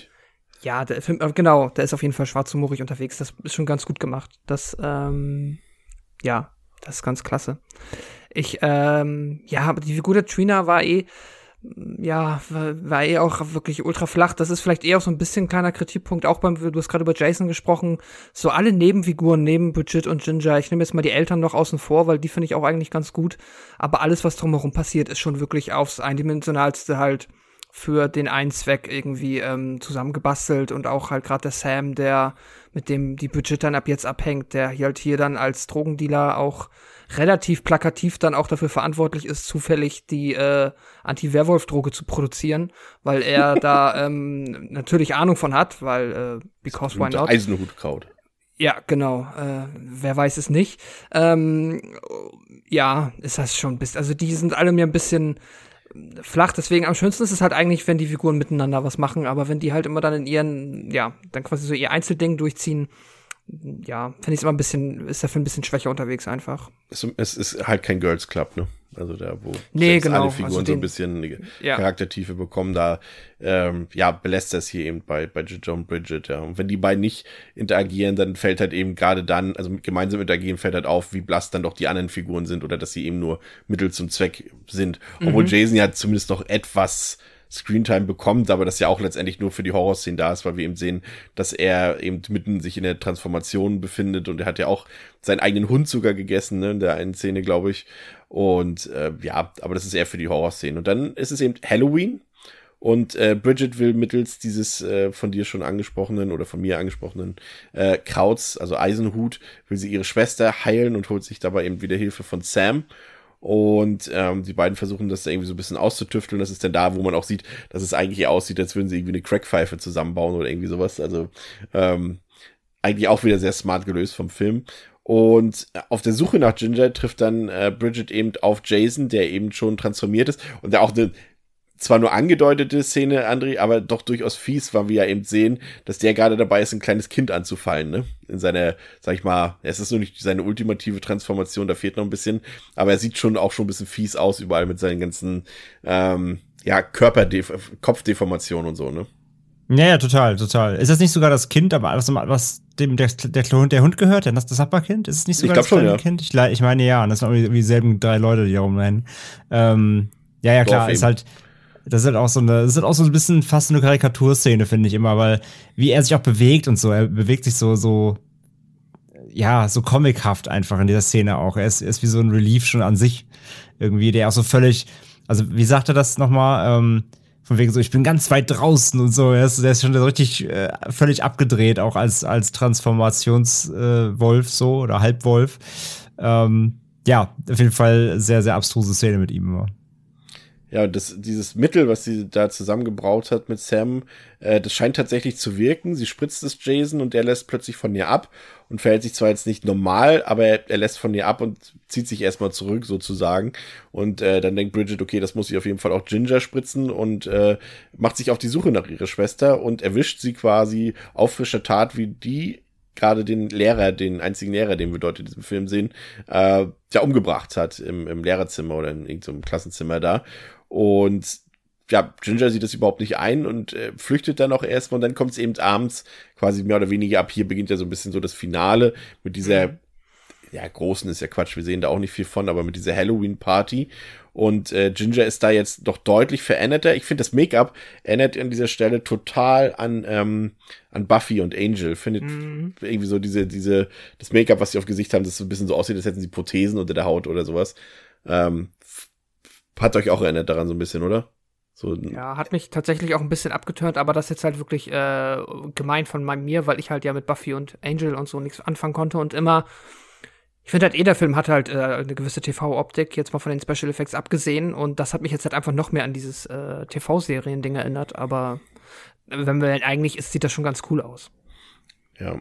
Und während äh, sie, sie erwischt dann quasi, ähm, also Bridget, also Ginger ist auf die Party gegangen, um dort erstmal Sam zu verführen. Wahrscheinlich zum einen, um ihre Schwester zu ärgern, aber zum anderen eben auch, ähm, weil Ginger natürlich weiß, dass Sam sowas wie Mitwisser ist und äh, deshalb versucht sie ihn eben zu verführen und zu töten. Und währenddessen ist Bridget eben auch unterwegs zur Party mit ihrer Mutter, also mit der gemeinsamen Mutter, weil die eben Trinas Leiche äh, gefunden hat und die zwei Finger, die auch vorher so wenig subtil angedeutet wurden. Und ja, dann kommt es sozusagen dort äh, äh, zum Konflikt. Und Bridget sieht letztendlich nur noch einen Ausweg und äh, fügt sich und Ginger eine Wunde zu, damit sie sich selbst quasi mit diesem Werwolf-Virus infizieren kann. Das ist ein bisschen, ja, ist das die letzte Möglichkeit, André, Ginger noch zu retten? Ja, im Endeffekt schon, weil das äh, quasi die, die Lücke schließt, oder beziehungsweise den Kreis schließt, eben einfach zum Anfang des Films, äh, mit der legendären Szene natürlich, ähm, äh, Ausstieg mit 16 oder Tod in der Szene, Ja. wo sie da auf dem Bett sitzen und sich quasi die, die Hände so reichen und äh, nochmal ihren, äh, ihre Schwesternschaft äh, begießen oder beschließen. Und das ist jetzt ja quasi der, der Kreisschluss. Ähm, sie ist dir entglitten durch diese Infektion und die einzige Möglichkeit, weil sie ist halt völlig außer Kontrolle, die einzige Möglichkeit, sie noch zurückzuholen, sie wieder irgendwie einzufangen oder sie äh, kurz zumindest mal für einen klaren Moment zu gewinnen, ist, äh, sie daran zu erinnern, was, für was sie mal eigentlich mal standen. Und das ist halt ihre Lösung des Ganzen, ähm, um zu triggern, dass sie immer noch Schwestern sind. Weil in dem Eigentlich Moment, als sie das Szene, halt macht, absolut, ich finde das super. Äh, Im Moment, wo sie das macht, halt dann Ginger trotz der ähm, trotz der Transformation kurz einen klaren Moment hat, wo sie realisiert, fuck, was ist hier passiert so? Und äh, ja, jetzt ist meine Schwester quasi das gleiche wie ich. Und äh, von daher ist es eigentlich sehr, sehr schlüssig. Ja, und sie fassen dann quasi den Plan, ähm, nach Hause zu fahren, wo eben, äh, also zu den Fitzgeralds, wo eben doch mehr Kraut da ist, und irgendwie die ganze Situation noch zu retten. Und äh, Sam knockt dann aus Versehen Ginger aus. Das ist so eine kleine, ja, das ist ja noch eine kleine Slapstick-Nummer, eine ganz kleine. Ähm, aber sie können sie letztendlich nicht retten. Also auf der Fahrt sehen wir dann eben, wie Ginger endgültig zum Werwolf transformiert und sich verwandelt. Übrigens, da muss ich sagen, auch das Make-up durchaus beachtlich dann mittlerweile schon. Also es ist jetzt nicht High-End-mäßig. Wie gesagt, Pascal hat schon gesagt, es hat natürlich irgendwie so die gewisse TV-Qualität. Aber Catherine Isabel Ja, aber, eben, aber guck mal, eben auch für so ein. Für, hm? ja, Sorry, ja. War eben dafür aber auch immerhin seit sieben Stunden in, in, in der Maske. Und das sieht man auch durchaus, finde ich. Also es ist wie gesagt nicht High-End, aber gut. Nee, aber überleg doch mal, für so einen doch eher schmal budgetierten Film, Ja, klar. finde ich, ist das echt in Ordnung, ja. Und auch später dann, wenn sie wirklich dann als Werwolf durch die Gegend rennt, das sieht zwar in Teil 2 und Teil 3 besser aus, ähm, aber auch hier finde ich das schon. Also ich habe schon echt hässlichere Werwölfe gesehen. Und wir müssen mal bedenken, denkt mal dran zurück, wir haben American Werewolf in Paris gehabt, der ist drei Jahre älter als der hier und der hat diese hässlichen Digital-Werwölfe gehabt. Ja, dann doch lieber da- das hier. Ja, ja, absolut. Sehe ich auch so. Ja, und du musst eben schnell das Gegenmittel her, ähm, aber Ginger ist eben ein Werwolf mittlerweile und fällt über Sam her. Und äh, Bridget versucht dann irgendwie noch das, das Blut zu trinken von Sam, um irgendwie dafür zu sorgen, dass Ginger ablässt von, von ihrem, ja, von ihrem, ja, irgendwie sind die ja auch schon zusammen, so halb so von ihrem Freund, nennen wir es mal. Und äh, Ginger tötet dann eben Sam vor den Augen von Bridget. Und dann kommt es im alten Kinderzimmer der beiden dann zum Showdown. Äh, letztendlich mit ja, dramatischem, tragischem Resultat, als äh, Ginger quasi in das offene Messer von Bridget läuft und eben an der Seite ihrer Schwester stirbt. Und Pascal, das ist ja, sag ich mal, jetzt in dem Sinne kein positives Ende. Zum einen, weil sie, weil es natürlich auch nochmal wieder so ein bisschen auf den Bond, den sie geschlossen haben, anspielt. Und letztendlich ist eine im Jenseits sozusagen, die andere muss mit den Konsequenzen leben. Ähm, aber zum anderen auch, weil es durchaus ja auch ja traurig ist, einfach wenn die eine Schwester an der Seite der anderen stirbt. Ähm, ein wenig hoffnungsvolles Ende, ja, kein Happy End, kann man sagen. Ne? Eher selten für einen Film dieser Machart, finde ich. Ja, auf jeden Fall. Also da ist der Film auch an seinem ernsten Punkt auf jeden Fall angekommen und ich finde es auch ganz spannend, einfach weil ich mich da auch mal, oder jetzt, was heißt immer, ich habe mich jetzt tatsächlich halt gefragt, was das für die Metapher des Films halt bedeutet im Endeffekt. So, was ist jetzt die Moral, wenn da irgendwie noch eine Moral hintersteckt, dass wir jetzt quasi, wir haben die beiden, die quasi vor der Transformation gestartet sind und unzertrennlich waren, dann geht die eine rüber, die andere hinterher, um sie zu retten und verliert sie dann aber trotzdem. Das ist ja irgendwie schon, wie du sagst, kein Happy End, sondern sind sie, halt der, sind eigentlich. sie quasi, André hat es ja von, Entschuldigung, äh, kurz gesagt, äh, also wir haben das ja hier als Leitthema eben, dass, dass die Transformation zum Werwolf ja letztendlich die, die Bebilderung ist der, der Veränderung des weiblichen Körpers und was es mit einem macht, in die Pubertät zu kommen. Scheitern die Figuren letztendlich an der Pubertät? Damit im übertragenen Sinne? Ja, oder ich, ich würde vielleicht jetzt auch mal von der Pubertät, ist immer dieses eine Thema, das ist natürlich jetzt hier offensichtlich, also ich glaube eher so, das wird es vielleicht noch weiter abstrahieren und so aufs Erwachsenwerden irgendwie Mhm. beziehen. Und dann kann man es vielleicht sich auch leichter herleiten, weil an der Pubertät scheitern ist vielleicht schwierig.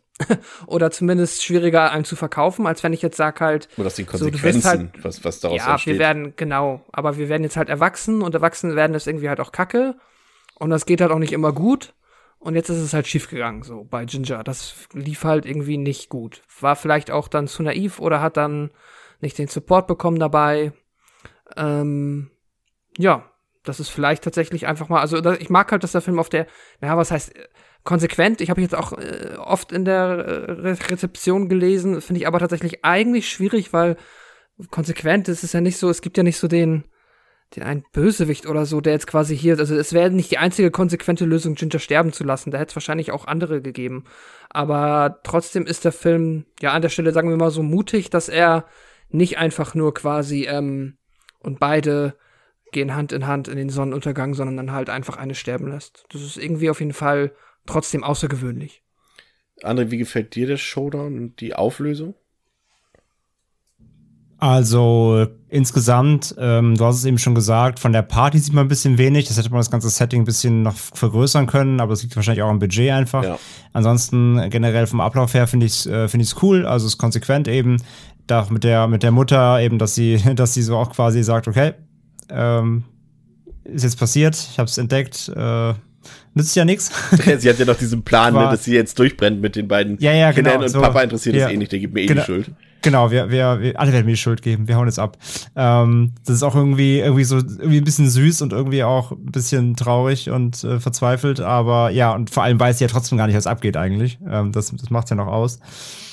Und ja, wirklich der, der finale Showdown eben. Ich finde vor allem dieses, ähm, der, der, der, der, der Showdown mit dem Wolf dann wirklich, mit Ginger Wolf, wie er im Abspann dann heißt. Ähm, den finde ich sogar ziemlich spannend und gruselig. Also ich finde, das ist so auch wirklich der einzige Horrormoment des Films am Ende in diesem Keller. Ähm, das hat schon ein paar, echt ein paar angespannte Szenen, finde ich, wenn sie sich da vor dem, vor dem Wolf versteckt und da hinter diesen Wänden herkrabbelt und er dann da versucht, Bridget zu schnappen. Und ja, wir haben über die Facts schon gesprochen und so weiter. Ich finde, der Wolf sieht absolut okay aus für so einen klein budgetierten Film. Das ist alles cool. Und ähm, ja, das ist wirklich das, das, das finale Finale. Äh, ja, natürlich könnte, könnte man das anders auflösen. Natürlich könntest du sagen, keine Ahnung, beide werden Werwölfe und springen in den Sonnenuntergang oder äh, beide werden getötet oder beide finden doch noch das Superheilmittel und sind wieder super fresh und alles ist toll. Ähm, ich finde das Ende tatsächlich sehr konsequent sogar. Ich finde es sehr mutig und ähm, ich finde es irgendwie auf eine Art und Weise auch als Metapher schon wieder fast schon stimmig dem Kontext gegenüber, denn eigentlich besagt das Ende ja so ein bisschen als Metapher man muss halt dann loslassen können, wenn man sich auch entzweit, sage ich mal. Also das ist ja die, die Hardcore-Variante davon, ja. sage ich mal. Ne? Also mhm. kein, kein Konsens finden und kein ähm, ja, es gibt keinen gemeinsamen Nenner mehr und dann ist die Konsequenz eben, ähm, den Split zu machen. Natürlich hier in der Form von Tod natürlich sehr drastisch. ähm, ja, aber das Thema wird ja, wird ja von der ersten Sekunde an angeworfen. Letztendlich eben, hätte man da schon ahnen können, ja. dass zumindest entweder beide oder eine über, den, über die Klippe springt. Ich wollte gerade sagen, dass, dass ich meine, dass der, der Film fängt an mit einem, mit einem, äh, mit der Bildsprache der beiden toten Schwestern. Ähm, von daher ähm, genau, mit dem Schwur sowieso. Das ist ja eh der Leitsatz des, der ganzen Reihe eigentlich. Ähm, von daher finde ich es total konsequent, das so enden zu lassen und zu sagen, ähm, äh, ja, ist, wenn, man, wenn man sich so weit entfremdet hat voneinander, dann äh, gibt es nur noch den einen Ausweg, nämlich den Hardcore-Split. Und der ist im realen Leben, wenn man jetzt einfach von einer, von einer Schwesternschaft spricht, die sich eben durch was auch immer entzweit hat, durch Meinungsverschiedenheiten, durch ähm, ja, andere, andere Prioritäten im Leben, wenn wir jetzt mal von dieser Werwolf-Thematik mal abgehen würden, rein pubertätsmäßig, dann äh, kann es passieren, dass man vielleicht auch wirklich sagen muss, okay, das, die, die andere Person schlägt einen ganz anderen Lebensweg ein und dann muss man sich trennen. Und hier ist es halt die, The die Thematik eben auf die Spitze getrieben mit dem Tod dann eben der einen, ähm, der einen Schwester. Und ähm, an sich vom, vom Filmende her, wie ich finde es konsequent, ich finde es ich find's klasse. Und ich muss zugeben, ich muss jedes Mal auch ein bisschen äh, ruhig ein Tränchen verdrücken. Ich finde das Ende sehr, sehr, sehr melancholisch und sehr, sehr traurig auch am Ende immer. Ja, das stimmt.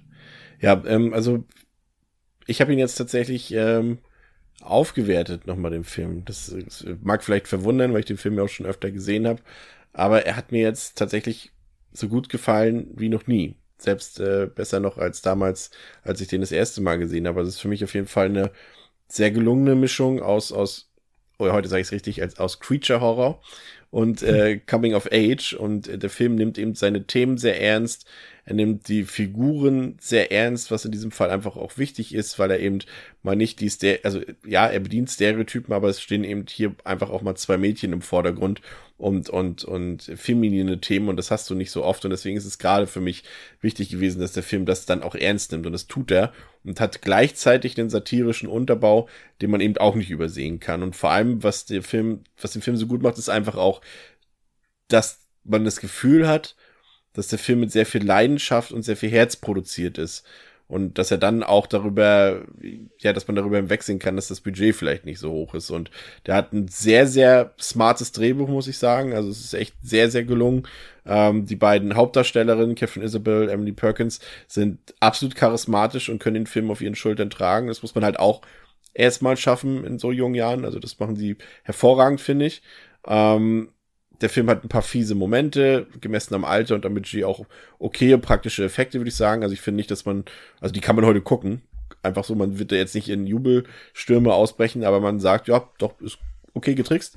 Ähm, und eben das, was wir eben gesagt haben, dass der Film eben seine, seine Bitternis, seine Bitterbösheit eben bis zum Ende durchzieht, äh, ist sehr mutig, aber auch sehr gut. Und letztendlich kann ich dem Film irgendwie nur so ein bisschen absprechen, oder ja negativ anrechnen, dass er ein bisschen zu lang ist. Also ich finde, er hat so eine Passage in der Mitte, wo man durchaus hätte fünf bis zehn Minuten vielleicht rausschneiden können, ähm, die den Film so ein bisschen strecken, äh, weil es eigentlich für mich ein klassischer 90 Minuten ist.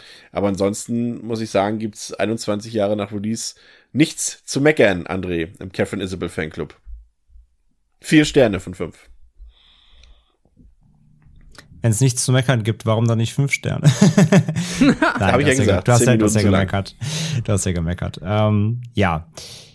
Der Film funktioniert für mich auch heute immer noch genauso wie äh, damals eigentlich. Also das ist wirklich, der Film ist eine Jugendliebe und ist es bis heute geblieben. Ähm, ist auch nicht umsonst schon seit äh, geraumer Zeit ja auch in meiner Letterbox Top 4, obwohl es eben kein Fünfer-Kandidat ist, auch für mich. Denn dem Film muss man auch trotzdem seine Fehler zugestehen, die er hat. Das ist, das ist einfach Fakt so. Der hat, der ist ein bisschen holprig so. Der, der, bin ich auch der Meinung, es gibt ein paar Szenen, die sind auch ein bisschen redundant hier und da. Das, den hätte man ein bisschen, noch ein bisschen streamlinen können hier und da, ein bisschen, noch ein bisschen glatter ziehen. Ähm, das muss man ihm einfach äh, zugestehen so und ähm, hat so ein paar Szenen, wo man auch vielleicht so denkt, ja, die hätte man vielleicht auch noch ein bisschen besser auserzählen können. So, die gibt es. Die gibt es ganz klar. Aber nichtsdestotrotz ähm, ist der Film ein absolut cleverer Take eben auf dieses Werwolf-Genre. Einer der wirklich wenigen Filme, der das einfach mal aus einer ganz anderen Warte heraus macht. Es gibt halt wirklich nicht so viele, die da wird mit wirklich clever umgehen und die wirklich abgehen von dem klassischen Motiv. Ich meine, das Motiv ist zwar noch da, aber spielt ja wirklich auch im Verlaufe des Films jetzt erstmal wirklich eine, eine Nebenrolle oder es ist eben nur untergeordnet dem eigentlichen ja, Jugend-Erwachsenen-Werden-Thema und gleichzeitig vor allem eben dieses Schwestern-Thema, dieses der, der, der Verbund und wie, wie man sich eben ähm, im Laufe der Zeit, obwohl man eben noch gestern dachte, es ist ja auch so eine schöne Metapher, das passiert ja so plötzlich im Film. Die Metapher, so gestern dachte man noch, man, man ist halt beste Freunde forever und auf Lebenszeit und wir werden uns niemals trennen. Am nächsten Tag ist alles anders und Die Eltern, die Eltern dachten auch, äh, oh, das waren doch noch die kleinen Kinder damals. Und einen Tag später so sind sie Biester. Die Ja. Pubertären. am nächsten Tag Sex, Drugs und Rock'n'Roll quasi. Und, ähm, und so treibt der Film das hier total auf die Spitze halt eben. Und das macht halt einfach Spaß. Äh, wir haben schon gesagt, die ähm, beiden Hauptcharaktere natürlich auch gut, einfach perfekt dargestellt durch, durch äh, Isabel und, und Perkins. Einfach grandios. Die beiden spielen halt super gut zusammen. Ich verzeih dem Film da auch, was Pascal eben kritisiert hat, dass die Nebenfiguren eben äh, blass bleibt. Das stimmt, ja. Ähm, das ist für mich aber kein Negativpunkt tatsächlich, weil es geht nun mal um die Schwestern. Die sind das absolute Novum in dem Film. Um die geht's, um ihre Beziehung eigentlich, um ähm, die Dinge, die ihre Beziehung, ihre Schwesternschaft ähm, zum Bröckeln bringen und alles, was damit einhergeht. Von daher, das stört mich gar nicht so. Die Nebencharaktere sind ja oft auch eher echt so Karikaturen, haben wir auch gesagt, die dann eben einem Zweck dienen. Das finde ich aber ist echt nicht äh, schlimm für mich. Das, das finde ich okay. Ähm, aber eben die Story, die über die, die über die beiden erzählt wird und wie sie erzählt wird, von, ähm, wie gesagt, von diesem Außenseitertum, diese Metaphern auf äh, Abstoßen des, des Gängigen bis hin zu, ähm, ja, es kommt irgendwann die Zeit im Leben, dass man doch irgendwie merkt, man, man möchte nicht immer nur am, am, am, am, am Rand sitzen, sondern irgendwie mit dabei sein.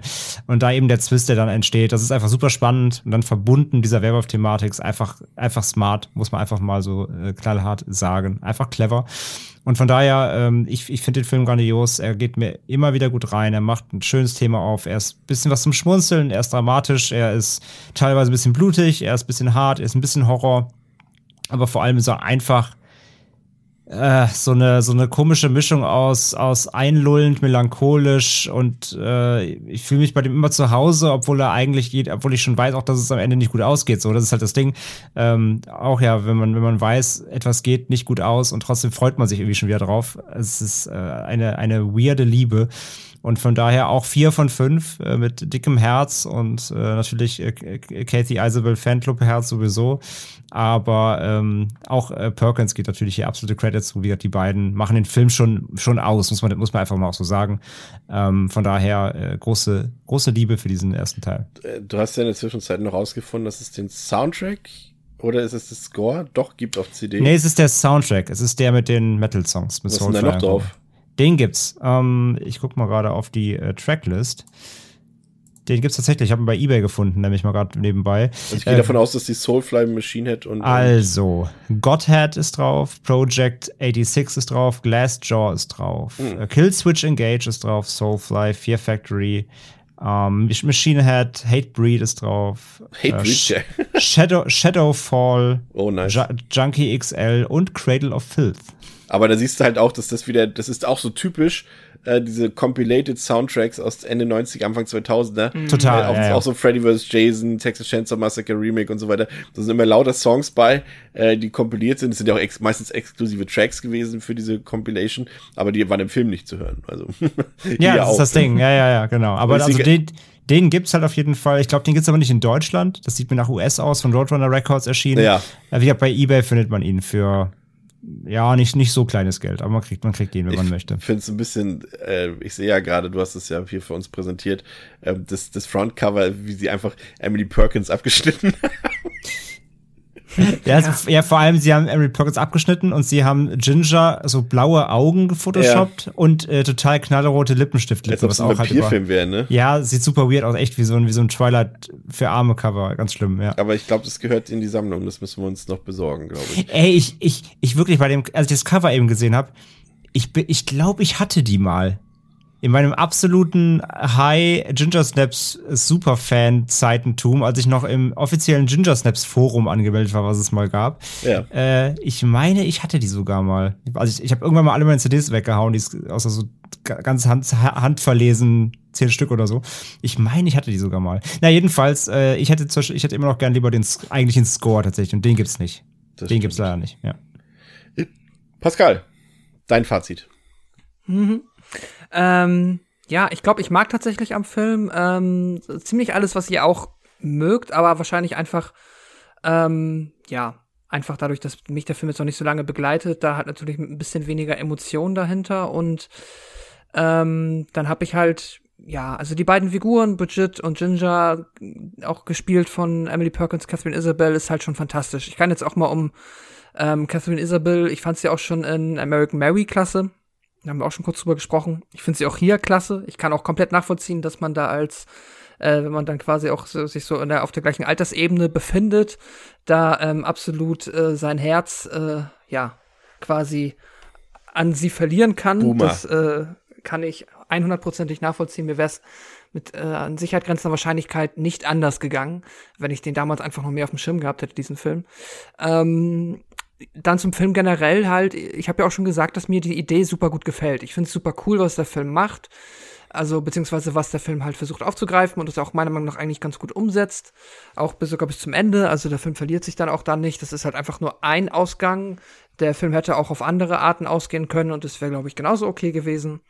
Ähm, das finde ich alles klasse. Das, wo ich dann halt so ein bisschen bei mir früher die Grenze ziehe, wo ich jetzt sagen würde, okay, das ist ein okayer Film den fand ich okay, der hat mir Spaß gemacht ähm, über gewisse Zeiten, aber auch nicht immer ist dann halt, dass irgendwie für mich halt diese, ja, die offensichtlichen Kritikpunkte, die jetzt den Film nicht zerstören, aber irgendwie trotzdem da sind, die mir einfach ein bisschen mehr in, den, in den Spaß reingegrätscht sind. Ich hatte dann halt zwischenzeitlich schon ein bisschen das Gefühl, dass der Film sich auch mal verliert, dass der halt dann äh, die gleichen zwei, drei Setpieces mehr oder weniger immer wieder runterrockt, dass da wenig Abwechslung ist, dass er halt diese TV-Optik hat, was ich jetzt dem Film auch schlecht vorwerfen kann, weil es da mit Sicherheit natürlich äh, budgetäre Gründe gegeben hat, warum der Film so aussieht, wie er aussieht. Sieht ja auch nicht schlecht aus. Ähm, da muss ja auch TV-Optik nicht immer gleich so abwertend gemeint sein. Trotzdem habe ich da jetzt halt nicht das Gefühl, ja, habe ich da einfach nicht, sieht ja nicht aus wie Scream oder so. Sieht halt einfach anders aus. Mhm. Und ähm, Genau, das kommt dazu. Dann, ich habe es ja, jetzt schon erwähnt, die Nebenfiguren sind halt wirklich dann im Vergleich gerade zu diesen sehr schön ausgearbeiteten Hauptfiguren halt maximal dünn. Das hat mich dann hier und da halt doch ein bisschen genervt, weil ähm, ja, dadurch dann einfach, finde ich, hier und da ein bisschen Dynamik verloren geht, wenn die halt gerade eben nicht miteinander abhängen, sondern halt beide anfangen, ihr eigenes Ding zu machen. Deswegen, ähm, ja, hatte ich über, sag ich mal, große Laufzeiten des Films schon Spaß, habe mich äh, dem, ja, in die Idee des Films mehr verliebt als in den Film an sich. Ähm, und gebe mir jetzt quasi auch das Herz einfach für diese, für den Film an sich, dass es diesen Film gibt. Das ist fantastisch und äh, gute drei Sterne. So, drei Sterne. Okay. Gute drei Sterne aber.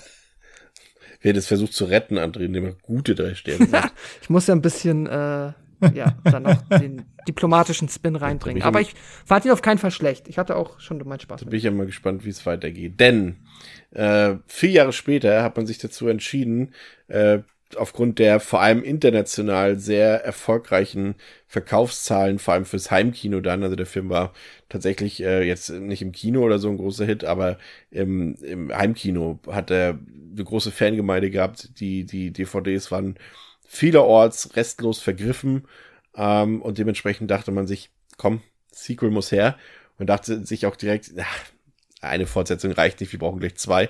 Und hat quasi back-to-back, -back, so wie wir es jetzt mittlerweile schon von diversen Franchises hier auch im Podcast gewohnt sind, zum Beispiel eben äh, Hellraiser, äh, hat man die eben hintereinander am Stück gedreht sozusagen. Und der erste der beiden Filme, die veröffentlicht wurden, war eben Ginger, Ginger Snaps 2, Unleashed aus dem Jahr 2004. Ähm, der hat auf Letterboxd eine Durchschnittswertung von 3,1 von 5 auf der IMDb 6,4 von 10, ist freigegeben ab 16 Jahren. Ähm, Regie geführter Brad Sullivan, den kennt man am ehesten noch daher, dass er der Editor war für den ersten Ginger Snaps Film und auch für Saw 4. Und ansonsten haben wir größtenteils den Cast beibehalten. Emily Perkins ist wieder dabei, Catherine Isabel ist wieder dabei und der ganze Cast wird dann eben ergänzt durch ein paar andere kanadische bekanntere Gesichter wie Brandon Fletcher, den man ja auch aus diversen Uwe Boll Filmen kennt, oder Janet Kidder. Und bevor wir in den Film reingehen, hören wir noch mal kurz in den Trailer zu Ginger Snaps 2 rein. Bridget, you have a room of people pretty curious about Bridget. What's your best case scenario? Hmm? My best case scenario, Eleanor, is hair everywhere but my eyeballs. Elongation of my spine till my skin splits, and then excruciating death. I'm Alice Severson. I run the community outreach program here at Happier Times Care Center. I have been where you are. You have no idea where I am. If you keep me here, people are gonna die.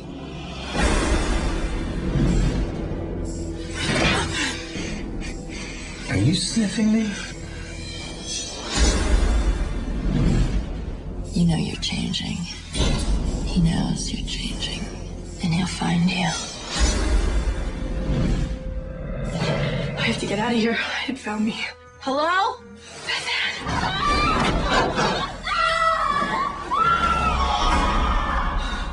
You know, the fact that it didn't kill you tonight means something. It wants to mate with me. Ginger, it's starting. So it is. Okay, that is not good.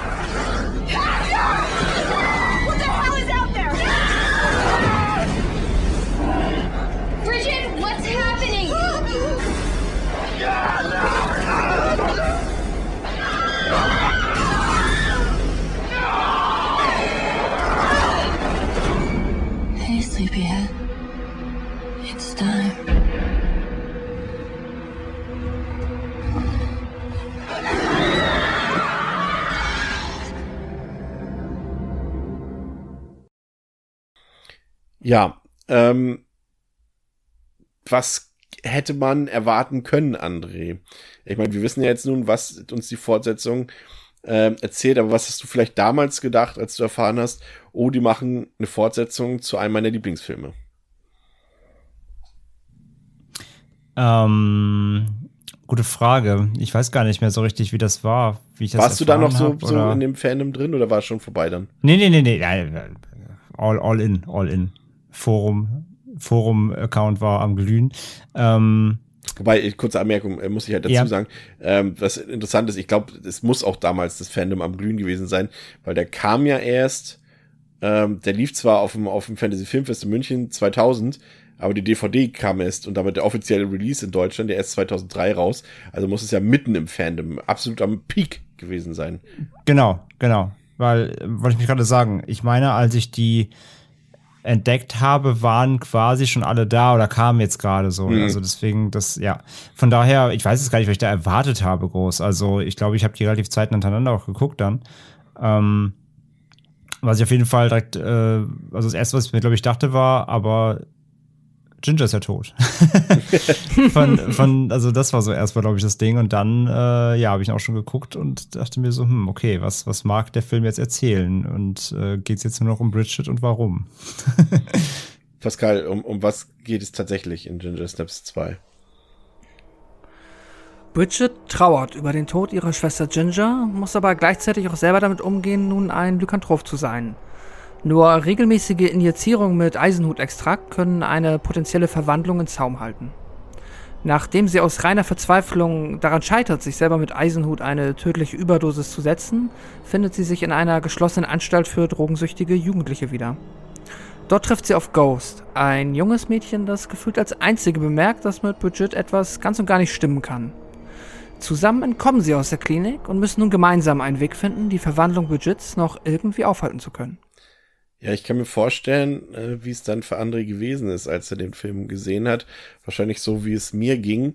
Ähm, aber das berufend natürlich auf die Frage, und da müssen wir endlich, ja, letztendlich fast schon zufrieden sein, äh, unter der Prämisse, dass eben Ginger tot ist, äh, können wir ja schon eben zufrieden sein, dass Ginger zumindest, also Catherine Isabel, wenigstens ein paar Visionen ihrer Schwester nochmal auftaucht. Das ist ja schon mehr, als man hätte erwarten können bei der Prämisse.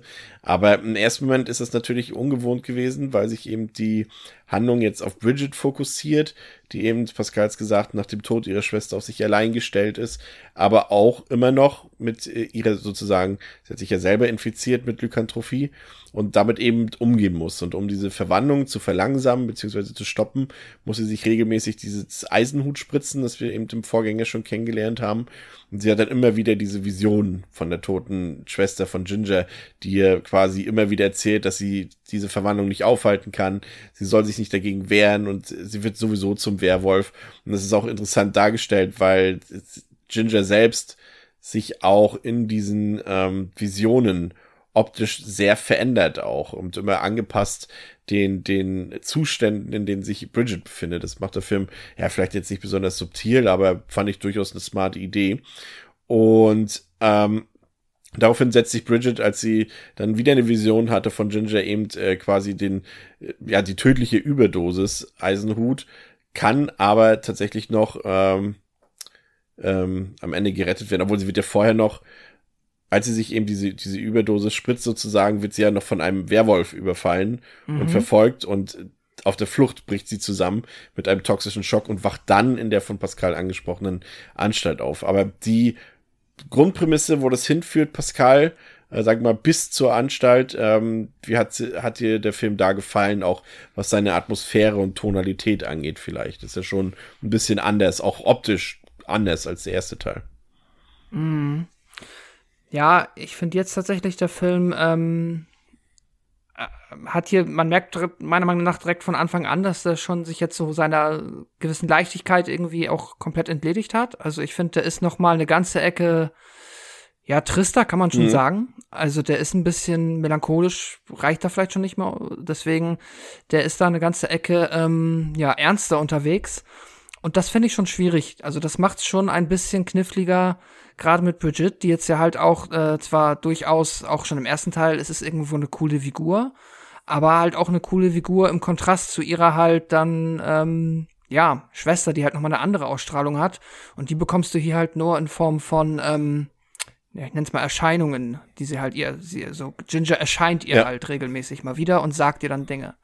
Also sie ist nicht ganz aus dem Spiel, aber sie ist auch nicht wirklich da. Und ähm, das verspricht, hat mir zumindest am Anfang schon mal direkt so ein bisschen die Hoffnung geraubt, dass das jetzt hier noch mal, also dass sehr viel reiner, sag ich mal, Spaß auf mich wartet. Dass das halt vielleicht schon eher so eine, ja, Richtung Drama geht oder so, ja, ein bisschen einfach eine ernstere Nummer wird auf jeden Fall. Ja, der Film ist ja letztendlich so, André, dass, dass das, was er im ersten Teil eben als Metapher erzählt, wenn es dann eben um Sachen geht wie HIV, um auch Drogenkonsum eben und, und Drogenentzug, wenn er das dort unterschwellig macht als Metapher, hier wirft er uns die Thematik quasi direkt ins Gesicht und bebildert sie eben auch. Ne? Also letztendlich ist der Film ja eine Metapher für einen Drogenentzug und das ist so offensichtlich, dass er da das schon sehr anders gestaltet als der erste Teil. Ja, wie Pascal gerade schon sagt, der zweite hat auch Tonalität, ich möchte nicht sagen Probleme, aber er geht auf jeden Fall in eine, in eine andere Richtung. Wenn man gerade aus dem ersten Teil jetzt kommt und ist den Ton gewohnt und guckt dann direkt den zweiten, dann kriegt man schon einen Shift. Ne? Das ist ja fast schon, ich möchte ganz vorsichtig sagen, fast schon so depressive Stimmung, wirklich sehr ja. trist und traurig. Und natürlich einerseits durch den Verlust der Schwester, der verarbeitet wird, dann natürlich aber auch einfach durch die, durch die Szenarien, auch dass sie dann in diese Anstalt ja auch wirklich kommt und auch die anderen ja, Insassinnen. Insassinnen oder Insassen kennenlernt. Ähm, das, das ist halt schon eine ganz andere Grundstimmung. Und ja, die Thematik hast du schon benannt, genau, wo es halt im ersten Teil die Pubertät war. Es ist im zweiten wirklich eben Drogen und Drogenentzug. Und macht es aber halt einfach nicht so clever, muss man einfach sagen. Oder nicht so charmant und nicht so unterschwellig, sondern sehr plakativ halt. Das ist halt die Grundhandlung und da gibt es eigentlich keinen doppelten Boden.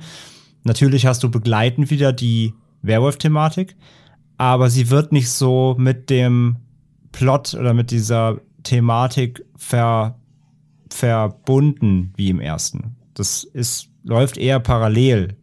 Ähm, also, weißt du, was ich meine? Oder ihr wisst, was ich meine, oder? Aber im, im, im, ja, obwohl im, in dem Fall ist ja, ist ja die, die Transformation, ihre Transformation zum Werwolf ist ja letztendlich sozusagen äh, der Verlust ihrer selbst an die Drogen. Also es ist ja schon irgendwie noch äh, miteinander verbunden, aber ja, es ist eben es weniger fühlt sich subtil. aber es fühlt sich nicht so an. Es fühlt sich nicht so harmonisch an. Es Ja. fühlt sich nicht so nicht so smart an einfach. Es gibt nicht solche solche Nebenschaupplatzmomente, wo, wo einfach sowas subtil reingeworfen wird und du kannst es dann Mhm. nur erahnen und dann damit assoziieren.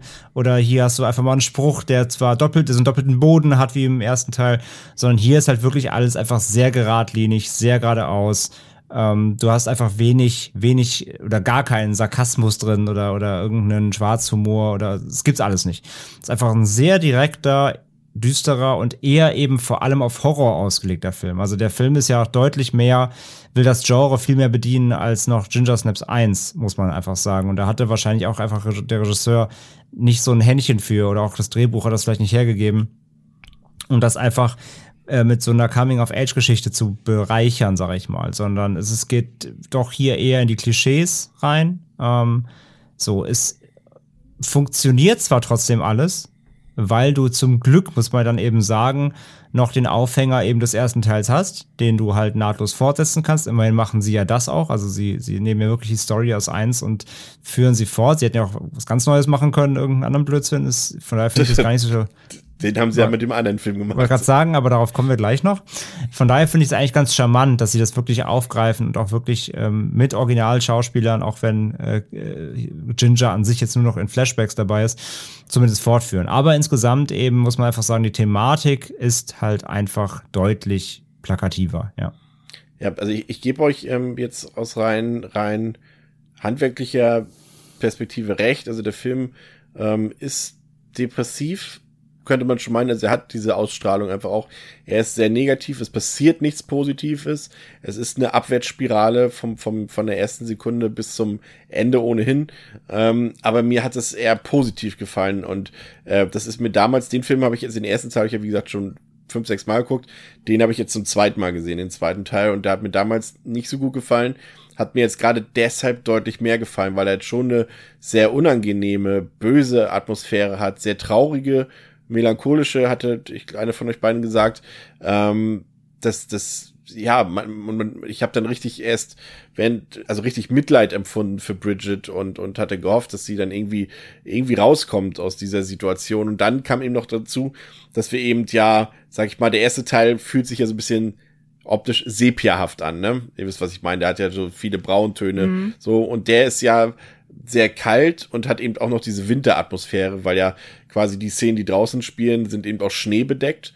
ähm, das halt auch optisch erstmal ein kompletter Kontrast zum ersten Teil ist, der mir sehr, sehr gut gefallen hat tatsächlich. Also ich war da eher jetzt positiv überrascht, ähm, weil ich einfach wusste ein bisschen mehr, glaube ich, was mich erwartet. Äh, eben, ich wusste eben, dass äh, damals war ich halt enttäuscht, glaube ich, einfach, dass, dass äh, Kathy Isabel da nicht groß mitspielt und äh, das wusste ich jetzt eben und deswegen konnte ich damit besser umgehen und konnte die Stärken, also aus meiner Sicht, Stärken besser erkennen tatsächlich. Ähm, nur ist es so, dass äh, sie, wie gesagt, dann in der geschlossenen Anstalt landet und äh, dort auf Entzug gesetzt wird und dort beginnt sie sich auch immer mehr zu verändern, weil sie eben natürlich auch nicht an das Eisenhutkraut rankommt und somit auch die Transformation erstmal nicht weiter aufhalten kann. Und dort freundet sie sich äh, mit einem Mädchen an namens Ghost. Ich habe hier ich musste ein bisschen an Aliens denken, muss ich ehrlich gesagt sagen. Also diese, diese, klar, es ist, ist Bridget jetzt nicht so in dem äh, Ripley-Alter, aber es Ghost fühlte sich so ein bisschen an wie das Mädchen aus Aliens irgendwie als Anhängsel. Mhm. So ein bisschen, also ich gehe sogar stark davon aus, dass sie sich das als Inspiration für das Drehbuch geschnappt haben. Ähm, und wie gesagt, sie kommt nicht ans Eisenhut ran und dann ist da noch dieser Pfleger, wie ist denn der noch gleich? Tyler. Tyler, genau. Und äh, der will, würde ihr was geben davon, aber eben nur gegen sexuelle Gefälligkeiten, äh, die Bridget dann ablehnt. Ähm, und dann ist eben noch, und das ist vielleicht das, was, was, wo ich André noch recht geben würde, auf jeden Fall diese Werwolf-Thematik. Also ja, diese Body-Transformation, die ist da, aber der Film hat ja immer noch dieses Thema, dass der Werwolf aus, ähm, wie ist der Ort? Bailey Downs? Nee. Doch. Ja, Bailey Down, ne, genau. Äh, sie ja immer noch verfolgt. Und das finde ich tatsächlich interessant, weil dieser Mythos ist bis heute ungeklärt bei den Filmfans. Deswegen würde mich da mal Andres Meinung interessieren. Was glaubst du, wer ist dieser Werwolf? Etwas Sam? Das ist halt einfach die Frage, ne? Das, ähm, ja, aber was ist deine halt Theorie? Ja. Die Frage kannst du nicht beantworten. Ich weiß, ich habe dir jetzt ins Wort gefahren. Entschuldige bitte. Nein, alles gut. Ähm, nee, ich, ich, ich weiß es auch nicht. Es ist halt entweder, es ist, also entweder machen sie es einfach als Mythos, es ist halt, ist halt irgendein Werwolf, weil der Flug sie quasi immer verfolgt, oder es ist halt Sam, aber der wurde eigentlich halt relativ klar gesnackt, so am Ende des ersten. Ähm, und sonst bleibt ja niemand eigentlich. Und ja, ja, gut, es, äh, wie heißt, wie heißt der nochmal hier, der, der Jason? Jason. Könnte es Jason sein? Stirbt er? Ich glaube, der wird ja nur, also er wird ja quasi gespritzt, aber es ist ja auch keine Heilung, ne? Nee, es ist ja nur eine also Verzögerung letztendlich. Genau, also es könnte auch Jason sein, so, aber das ist aber halt so ein bisschen, das wird halt offen gelassen halt. Ja, aber warum, genau. Und warum sollte Jason halt auch Bridget verfolgen? Weil, ne, wenn genau. überhaupt hätte, hat er die Connection zu Ginger. Ähm, von das daher, macht eben nur Sinn, wenn wir sagen, es sind beides Werwölfe, aber es macht null Sinn, wenn wir sagen, es sind Jason und Bridget. Warum sollte, wie du schon sagst, warum sollte Jason was mit Bridget zu tun haben? Die haben ja nichts miteinander am Hut. Genau, also wenn überhaupt würde Sam Sinn machen, aber warum, also ich glaube, also nach, nach dem, was am ersten mit ihm passiert, äh, wüsste ich jetzt nicht, dass er noch laufen kann, aber wie gesagt, vielleicht hat er sich dazu transformiert, aber ja, das wird auf jeden Fall nicht beantwortet. Es ist ein Werwolf, der sie verfolgt. Für Sam könnte natürlich sprechen, dass der, dieser Werwolf sie ja auch am Anfang eben verfolgt, aber nicht tötet. Was wiederum für Sam sprechen könnte. Weil er ja. mag ja Bridget und, äh, aber gut, andererseits ist er schon so sehr Werwolf, dass er das ja eigentlich, das haben wir ja bei Ginger gesehen, dass die, die Emotionen eigentlich würde. nicht da sein können. Ne? Hm. Hey. Pascal, hast du eine Theorie oder hat dich das jetzt nicht weiter Ach. tangiert? Nee, ich habe mich auch durchaus gefragt. Ich war sogar ein bisschen verwirrt, dass das überhaupt nicht aufgegriffen wird und der Film das auch ähm, ja, einfach so ignoriert. Weil das ja irgendwie schon, ähm, ja, ja, als nicht unerheblich erscheint. Andererseits, der Werwolf, der, ähm, korrigiert mich gerne, aber der er äh, im ersten Teil war, ist dann ja auch der quasi alles angestoßen hat ist ja auch einfach nur vom Auto überfahren worden und dann wurde auch da niemals mehr nachgeforscht, wer das wohl mal war, ne? Nee, wer den beiseite räumt. Nee, nee, nee, nee, das, das wird alles gegeben genommen, das spielt aber in dem Sinne ja da nicht so die Rolle eben, genau, weil es ja einfach weil ein, eh Kalt, kennen, genau. ein Kaltstart ist, ja. genau. Aber genau. wenn du das genau. halt hier direkt fortsetzt und sagst halt, sie wird halt doch verfolgt, dann müsstest du eigentlich schon beantworten, wer das denn überhaupt sein soll. Ja, ich weiß es auch nicht. Aber vielleicht wenn man jetzt nochmal, kommen wir erst gleich zu nochmal den, sich das andere Sequel anguckt, vielleicht auch einfach so die Etablierung, es gibt halt Werwölfe und die sind halt manchmal einfach da. Das, das, das meine ich ja eben, ne? Vielleicht soll es einfach mhm. wirklich diesen, den Fluch der Schwestern symbolisieren, ja. aber trotzdem, in irgendeinem, in irgendeinem Nebensatz hättest du es vielleicht mal ansprechen können, ja. Ja, vielleicht ja, dachten ja, sie auch einfach, das reicht nicht aus, dass wir sie als auf der Transformation begleiten zum Werwolf hin. Wir brauchen auch schon fertige Werwölfe vorher im Film, so in dem Sinne, dass er einfach nur für den mhm. Action- oder Horror-Part sozusagen drin ist. Ähm, ja, und äh, dieser Werwolf ist eben noch hinter Bridget her dort und gemeinsam mit Ghost entflieht Bridget dann dieser Anstalt. Also Ghost war ja das, das, das Mädchen, auch eine Insassin aus der Anstalt. Und irgendwann braucht Bridget eben ein neues äh, Eisenhut-Extrakt und damit braucht sie eben die Hilfe auch von dem Pfleger, dessen Name Pascal nochmal einblendet jetzt hier. Tyler. Vielen Dank. und äh, das Problem ist, sie, Tyler kommt zwar hin und bringt auch das Serum mit sozusagen, aber Bridget reagiert nicht mehr auf das Eisenhut, weil der Körper eben schon zu sehr transformiert ist. Sie ist zu sehr in dem Progress schon drin, als dass das noch Wirkung haben könnte. Und ähm, dann kommt eben dieser böse Wolf wieder. Sie kämpfen gegen diesen bösen Werwolf, äh, töten ihn auch. Aber Bridget selbst ist eben schon fast zu sehr Werwolf, als dass sie noch irgendwas tun könnten, um das rückgängig zu machen. Und dann, äh, das fand ich wieder ein bisschen unnötig. Dann kam ja dann noch die, die Anstaltsleiterin oder sowas und da hat sie doch da in dem Haus noch gefunden und das war ein bisschen unnötig denn an der Stelle. Aber am Ende ist es auch wieder so ein Ende, mit dem ich jetzt nicht so gerechnet habe, dass äh, quasi äh, die zum Werwolf komplett mutierte oder transformierte Bridget eben dann sozusagen der Hauswerwolf von Ghost ist, ne, der unten im Keller haust. Das äh, fand ich auch wieder durchaus überraschend, das Ende, André. Also es ist auch wieder so ein, jetzt vielleicht nicht so fies wie beim ersten Teil, aber es war, dachte, man dachte so, okay, okay.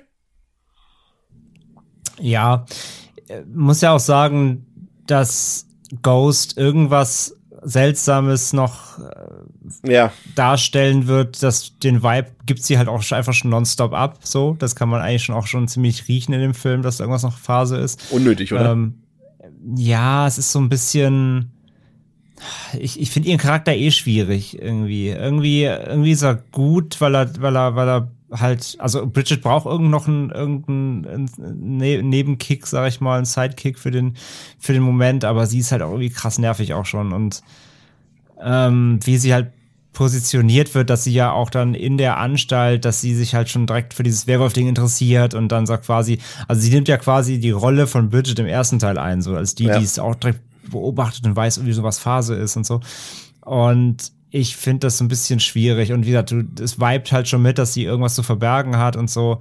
Und äh, das ist so ein bisschen, ja, weiß ich nicht. Das ist, das, das ist auch als Ende dann nicht so, nicht so befriedigend, weil das Ende geht ja dann eher um, um Ghost als wirklich dann um Bridget. Und ähm, also sie machen ja durch den Twist, wird der Fokus am Ende eigentlich mehr auf Ghost gelegt. Und das gefällt mir halt nicht, weil damit revidiert er quasi eigentlich den Kern der Reihe, nämlich der Fokus auf den Flug der zwei Schwestern.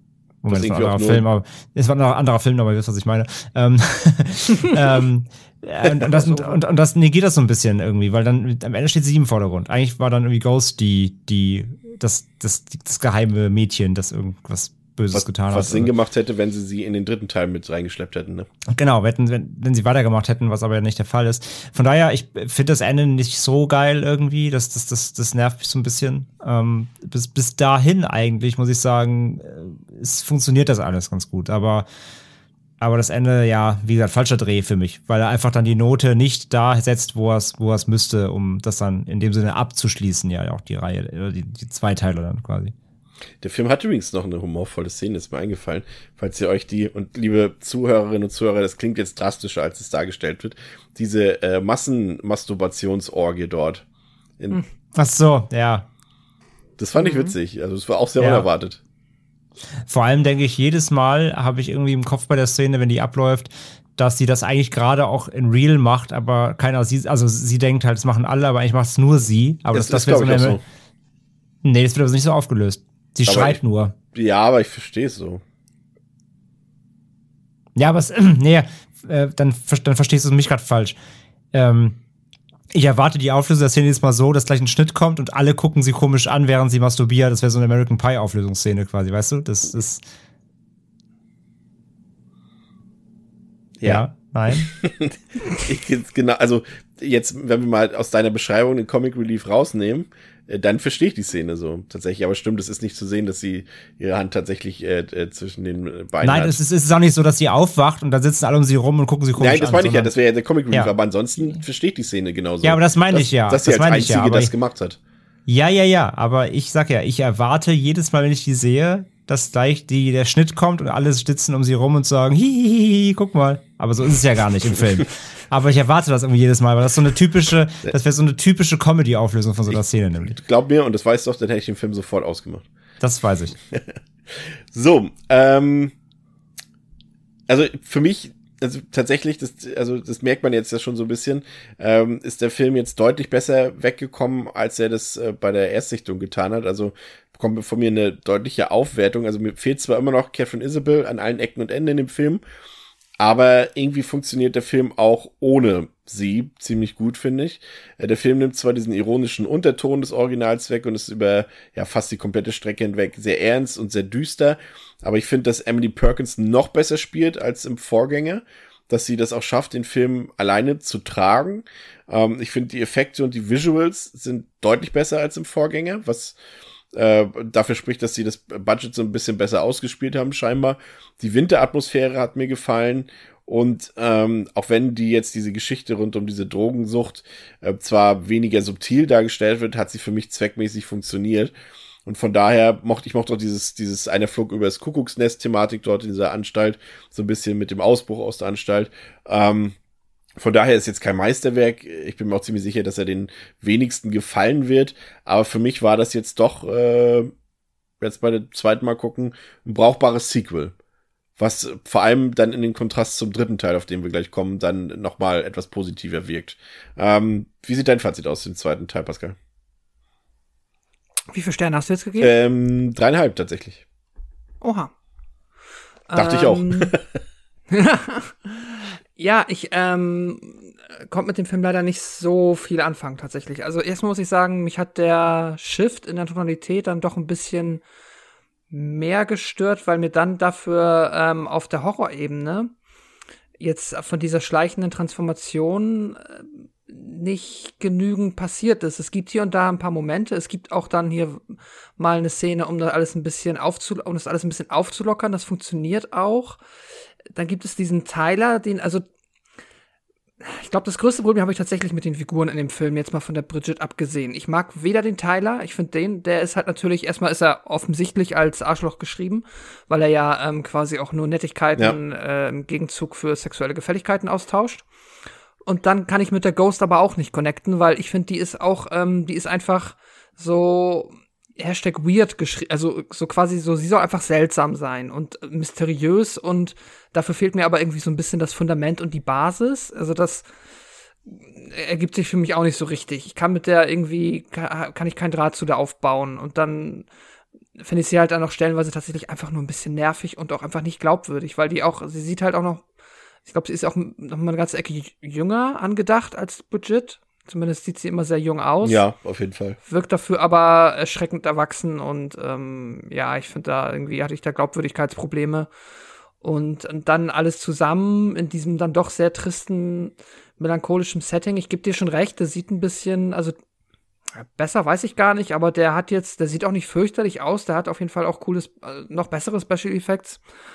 Aber ich habe da die Unterhaltung einfach für mich nicht drin entdeckt. Der hat mich dann tatsächlich ein bisschen ja, gelangweilt, muss ich leider schon sagen, mhm. und auch einfach so ein bisschen, ohne mich zu berühren, so zurückgelassen. Also der ging jetzt durch, ohne dass ich jetzt wirklich sagen kann, hier, ne, das ist irgendwie eine richtige Gurke, das ist richtig schlecht und das ist fürchterlich gewesen.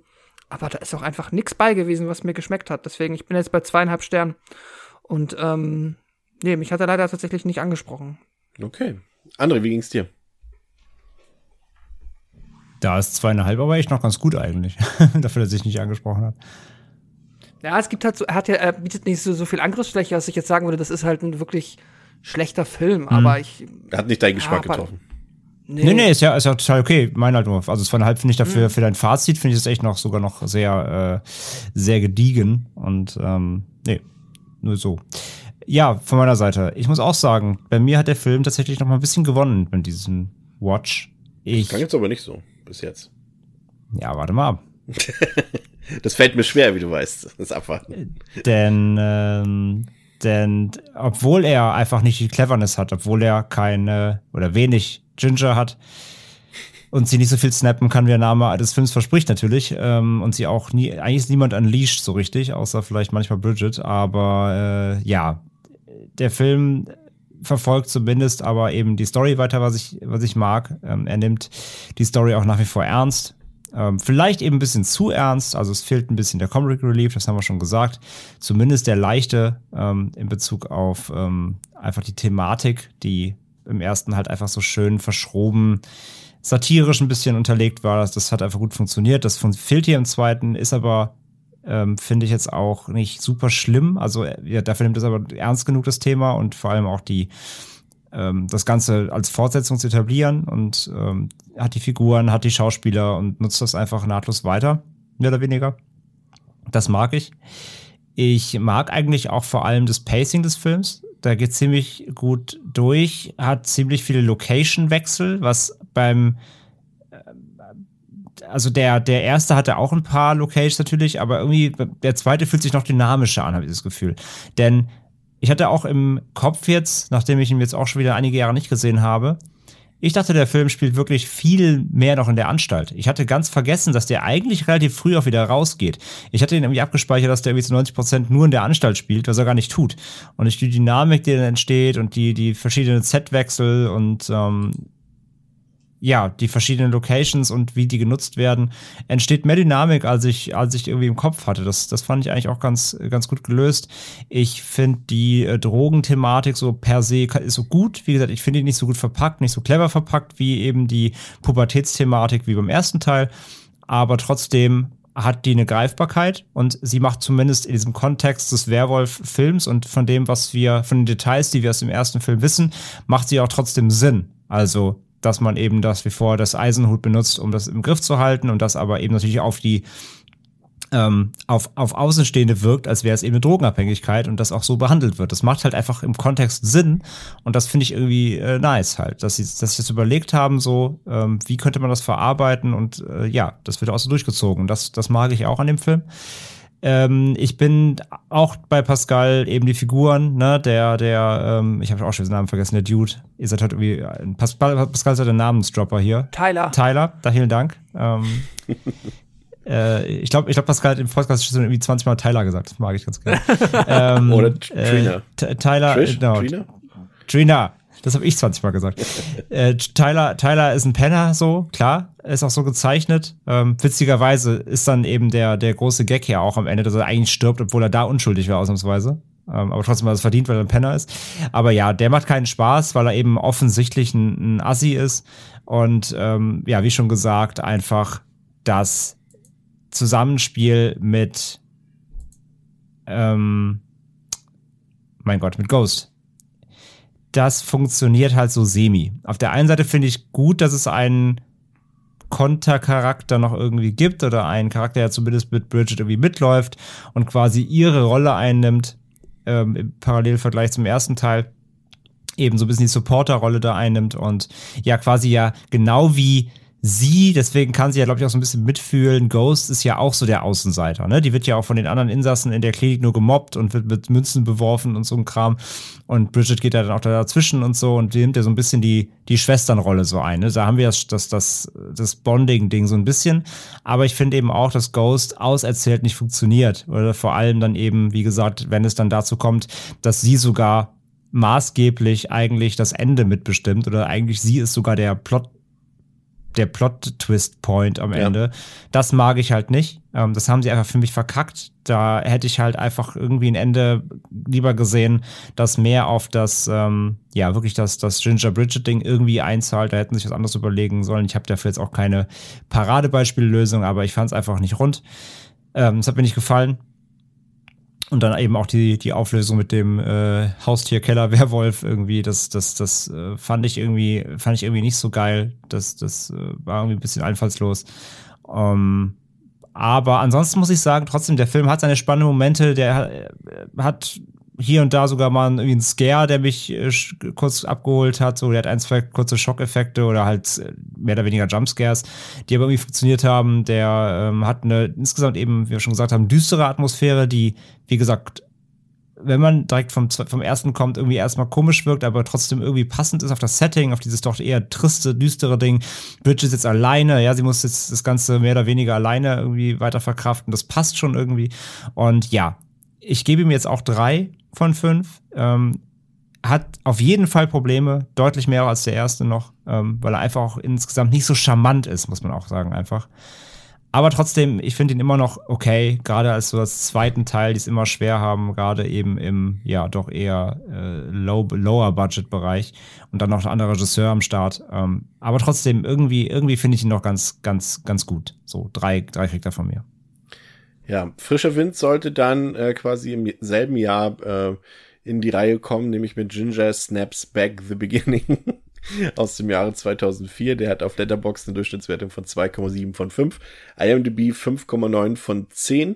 Ist freigegeben ab 16 Jahren, wurde gedreht von Grant Harvey und hat natürlich vor allem im Cast wieder die beiden Hauptdarstellerinnen Catherine Isabel, Emily Perkins, auch äh, Brent Fletcher ist wieder mit dabei und noch ein paar andere kanadische B-Schauspieler. Ähm, ja, bevor wir mit dem Film reingehen, ähm, hören wir kurz in den Trailer rein. Indians say the curse began in the time of the ancients, legends of the day of reckoning, when death would consume the land. But where is everyone? The trade party was supposed to return with supplies two months ago. The hell's going on, Murph? They're all dead. We're turned into these sieging monsters. There's one inside. It ripped through the wall. Hello?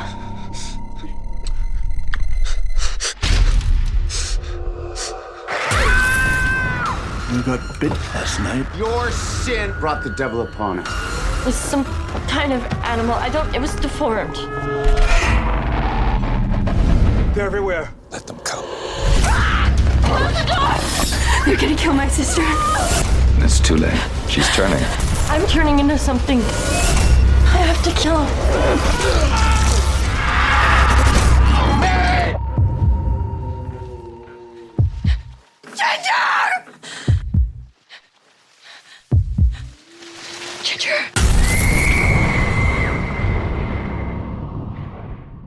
So, das ist ja tatsächlich, ähm, wie gesagt, wir haben festgestellt, nichts Ungewöhnliches, gerade im DTV-Sektor.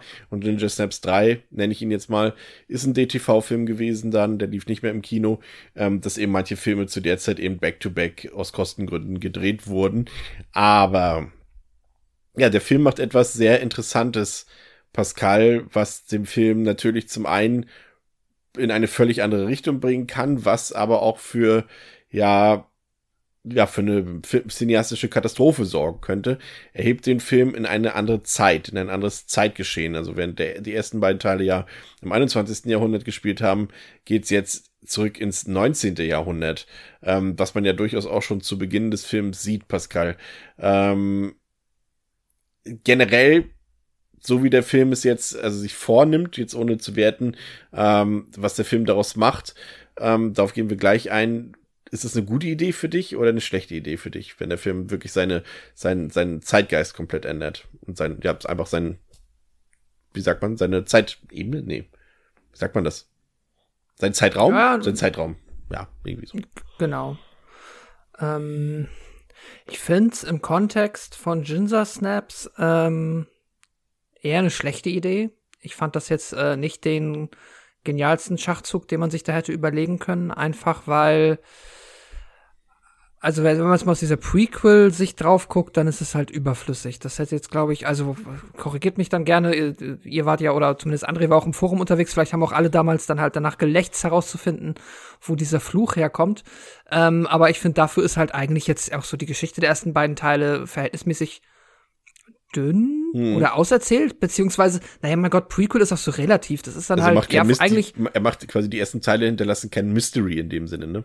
Ja, genau. Und du hast auch jetzt noch nicht so diesen krassen, dieses krasse Franchise-Ding, wo du sagst, so lass mal jetzt noch mal irgendwie einfach mal auf der Zeitlinie 200 Jahre zurück und da noch mal einsteigen, gucken, was da passiert ist. Im Endeffekt hast du ja quasi eine, ja, ein Remake kann man auch nicht sagen, weil dafür Film, funktioniert der Film dann in der Geschichte wieder zu anders, aber trotzdem hast du ja quasi einfach nur einen ähnlich gearteten Film wie den ersten, jetzt halt im frühen 19. Jahrhundert und das ist vielleicht auf manchen, also klar kannst du da natürlich halt andere Sachen mitmachen. Werwölfe funktionieren halt einfach nochmal anders mit den Menschen und das hat nochmal einen anderen Twist. Das bekommt dann auch so ein Period-Piece-Style. Das ähm, mögen viele Menschen mit Sicherheit auch ganz gerne und die freuen sich dann darüber, quasi nochmal Ginger Snaps ähm, ja, in einer anderen Zeit zu sehen. Aber dass das jetzt irgendwie, äh, ja, großartig, also, äh, naja, das Ergebnis spricht ja eigentlich für sich. ja, das stimmt. Ähm, ich habe gleich noch ein paar brennende Fragen an André vor allem, aber ähm, wenn du gerade ohnehin da bist, ja. Pascal, magst du noch mal kurz zusammenfassen, grob, worum es geht in Ginger Snaps Back? Im frühen 19. Jahrhundert haben die beiden Schwestern Bridget und Ginger in der Wildnis Kanadas auf der Suche nach einem Unterschlupf ein Handelsfort entdeckt, wo sie erst einmal bleiben können. Die Situation im Fort ist angespannt, weil seit längerer Zeit auf eine Vorrats- und Essenslieferung gewartet wird und sie soll sich noch weiter zuspitzen, als Ginger vom Sohn des Kommandanten gebissen wird. Dieser Sohn, vom Kommandanten eigentlich als tot deklariert, wurde vor kurzer Zeit von einem Werwolf gebissen und so ist nun auch Ginger infiziert. Zusammen mit ihrer Schwester Bridget muss sie nun einen Weg aus dieser schier aussichtslosen Situation finden. Ja, vielen Dank.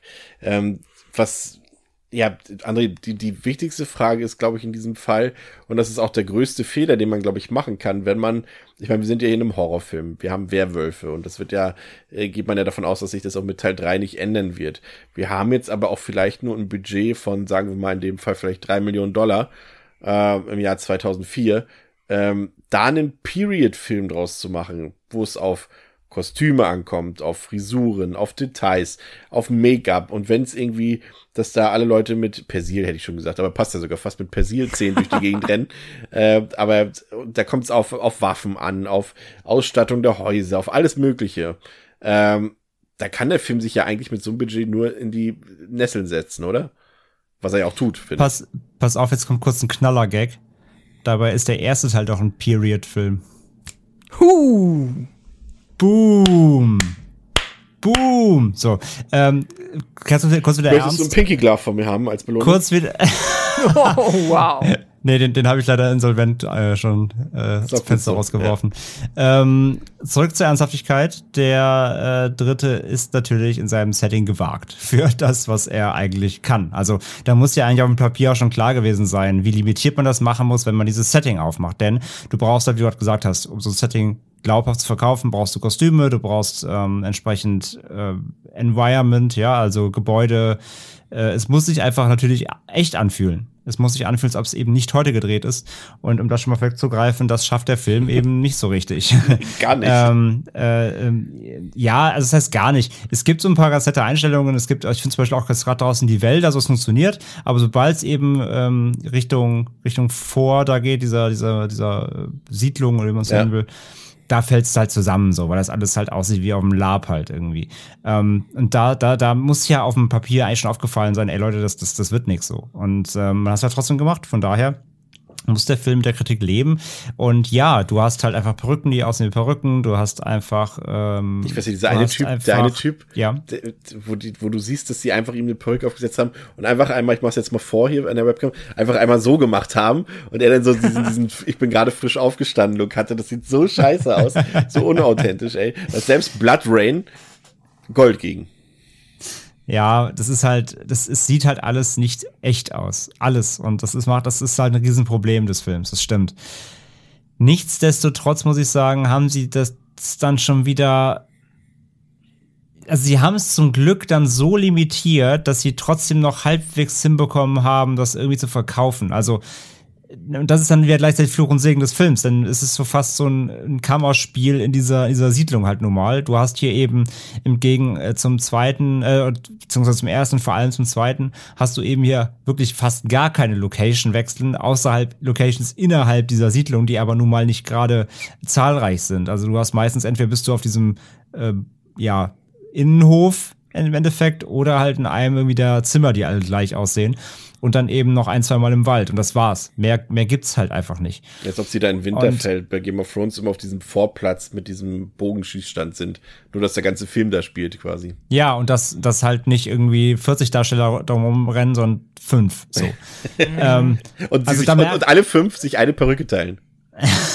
die zwischendurch schnell getauscht wird. Ja, nee, das ist halt wirklich so. Also das ist halt auch überhaupt nicht glaubhaft so. Das ist halt irgendwie so ein Vor und da sind rennen da halt fünf Leute rum und einer ist ein Arzt, der andere ist ein, ist ein Governor. Der, das ist, das wirkt halt echt wie so ein Rollenspiel, so ein schlecht, schlecht zusammengewürfeltes, wie so ein D&D-Abenteuer mit einem sehr schlechten Dungeon Master, der, der keine Geschichten erzählen kann. Das ist halt leider wirklich so. Also rein vom Setting her und so weiter, da hätte halt, das, das, da tut der Film sich einfach generell selbst keinen Gefallen. Das muss man einfach so sagen.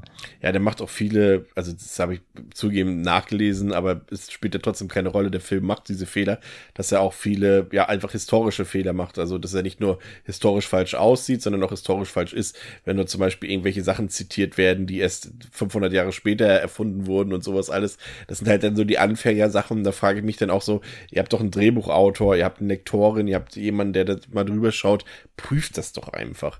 Aber was ebenfalls interessant ist, ist ja die Frage, ähm, wir haben ja eben schon festgestellt, dass wir eben es wieder mit Ginger und Bridget zu tun haben. Ähm, aber wie kann diese Handlung jetzt nun im 19. Jahrhundert sozusagen stattfinden? Und darüber haben ja auch die Fans wahrscheinlich auch damals im Ginger Snaps Forum ähm, diskutiert. da gibt's ja durchaus mehrere Möglichkeiten. Zum Beispiel, dass es einfach, äh, dass Ginger und Bridget immer wieder reinkarnieren sozusagen, was sozusagen dafür spricht, dass es letztendlich in der Filmreihe um den Fluch geht des Werwolfs. Es könnte sein, dass, ähm, dass, dass es quasi gar kein Prequel ist, sondern einfach quasi eine weitere Erzählung ist, die sich damit beschäftigt, wie zwei Schwestern, die zufällig denselben Namen haben und zufällig identisch aussehen, ähm, eben gegen diesen Werwolffluch kämpfen, nur eben das eine im 21., das andere im 19. Jahrhundert. Ähm, wie erklärst du dir das, André? Also was erzählt, der, will uns der Film erzählen über diese beiden Figuren? Sind es dieselben? Sind es Reinkarnationen? Äh, was soll es darstellen für dich? Also gelöst hat scheinbar keiner die Frage. Also der Kanon das kann ich mal sagen, der Kanon im Forum. der, ne, also der, der Fan-Kanon ist halt, es ist quasi ein, ein, ein, der Beginn eines Familienfluchs. Ja. Der da halt seinen Ursprung gefunden hat, beziehungsweise wie ja im Intro des Films auch schon erklärt wird, diesen, diesen Fluch, diesen, diesen alten, fast schon, kann man fast schon Urban Legend nennen, die gibt's halt schon und diese beiden Schwestern treten den halt dann so richtig los oder werden davon eben auch be, be, befallen oder wie auch immer. Also der Kanon ist halt, dass da der, der Fluch dieser Fitzgerald-Generationslinie, Blutlinie losgetreten wurde und der sich halt von Generation zu Generation also immer wieder immer wiederholt. Dass sie also auch Verwandte sind sozusagen. Dass sie ja, genau. Sie sind genauso aussehen und vor, vor, vor, vor, vor, vor, Vorfahren ja. und ähm, ab dem Moment eben, wo dieser Film sein Ende nimmt, ab da haben sie den Flug ausgelöst und äh, begründet und der hält sich eben für jede Generation und in jeder Generation gibt es so eine, äh, in dieser Familie zwei Schwestern, die ähm, Werwolf-Shit machen und hätte mal theoretisch halt noch in jedem Jahrzehnt einmal weiterführen können irgendwie. Also das ist der Kanon. Und äh, ja, ehrlich gesagt, verstehe ich es auch so. Also ähm, es ist halt, also es ist ja keine Zeitreise oder so. Also dafür gibt es ja überhaupt keine Andeutungen oder so, das kannst du eigentlich vergessen. Ähm, für mich ist es auch, es ist eine historische Begründung, womit sie irgendwie sagen wollen, sie wollen damit das Ganze noch ein Stück größer machen. Und ja, fast schon so ein Mysterium dahinter setzen. Also, dass das Ganze auch wirklich eine Origin eben kriegt und nicht nur, das sind einfach zwei Schwestern, denen passiert was Grausames, Punkt, sondern sie machen daraus fast so ein kleines äh, Blutlinien-Universe irgendwie. Das ist eigentlich so auch mein Empfinden des Ganzen. Ja, der Film, äh, Pascal, ist ja, ja, ich, ich muss sagen, also mir hat die Story nicht gefallen. Ähm, ich glaube, das werdet ihr wahrscheinlich eh nicht sehen. Also vielleicht noch so der Aufhänger, bis sie ins Fortkommen, okay. Aber das äh, auch schon, ja, auch vielleicht noch, wie sich, wie sich, wie sich, ähm, Ginger infiziert, ist auch noch okay, aber als dann nachher diese Thematik mit den Native Americans aufgeworfen wird und diesen, äh, auch wieder mit diesen ganzen Visionen und was der Film daraus macht am Ende, das hat mir nicht gefallen, muss ich ganz ehrlich sagen. Ich fand das sehr inkohärent und langweilig. Also richtig langweilig, muss ich gesehen. Was natürlich eben, André hat schon gesagt, der macht optisch nicht so viel her. Also klar, spielt wieder im Schnee und so weiter, aber wir haben eben wenig Kulissen. Es sieht alles so ein bisschen gleich aus. Kammerspielmäßig wie so eine wie eine schlechte Folge Game of Thrones, sagen wir es einfach. Oder ja, so irgendwie eine ganz sehr schlechte. Also eine, die es gar nicht gab. So schlecht ist die. Aber so, ähm, weiß ich nicht. Ich fand das einfach uninteressant. Also ich wollte das nicht wissen, ich wollte es nicht sehen. Und es hat mich wirklich, wirklich nur die reine Präsenz von Emily Perkins und Catherine Isabel halbwegs bei Laune gehalten. Also die retten für mich durch ihr Schauspiel, obwohl es auch das Schwächste ist aus allen drei Filmen würde ich mal behaupten. Also es ist, die sind auch ein bisschen vom Drehbuch abhängig scheinbar, die beiden. Und ja, ich weiß nicht, war, war echt vor, als der Film vorbei war. Ja, ging mir aber ganz genauso. Ich muss auch sagen, der Film hat mich, ähm, du hast gerade gesagt, gelangweilt, da stimme ich dir zu. Ich fand ihn auch sehr langweilig. Also über die allerlängste Laufzeit, weil, und das kommt dann halt einfach alles zusammen. Es ist halt, ähm, ja, es ist äh, die fehlende Vielfalt in den Settings. So, und da Ähm, muss man natürlich jetzt so sagen, es ist natürlich, äh, ein Kammerspiel ist ja nicht automatisch schlecht. Das ist ja auch immer, äh, soll man ja da nicht falsch verstehen. Aber wenn du halt nichts draus machen kannst, kannst du halt nichts draus machen. Und dann ist es halt einfach nur, sind es halt immer nur die gleichen fünf Nasen, die quasi den gleichen Konflikt äh, in drei verschiedenen Räumen immer wieder von vorne austragen. Und dann der Priester, der da keinen Bock drauf hat, der Kommandant, der halt irgendwie sein Geheimnis hat und mittendrin halt Ginger und Bridget, die da auch irgendwie einfach nur so reingeschlittert sind.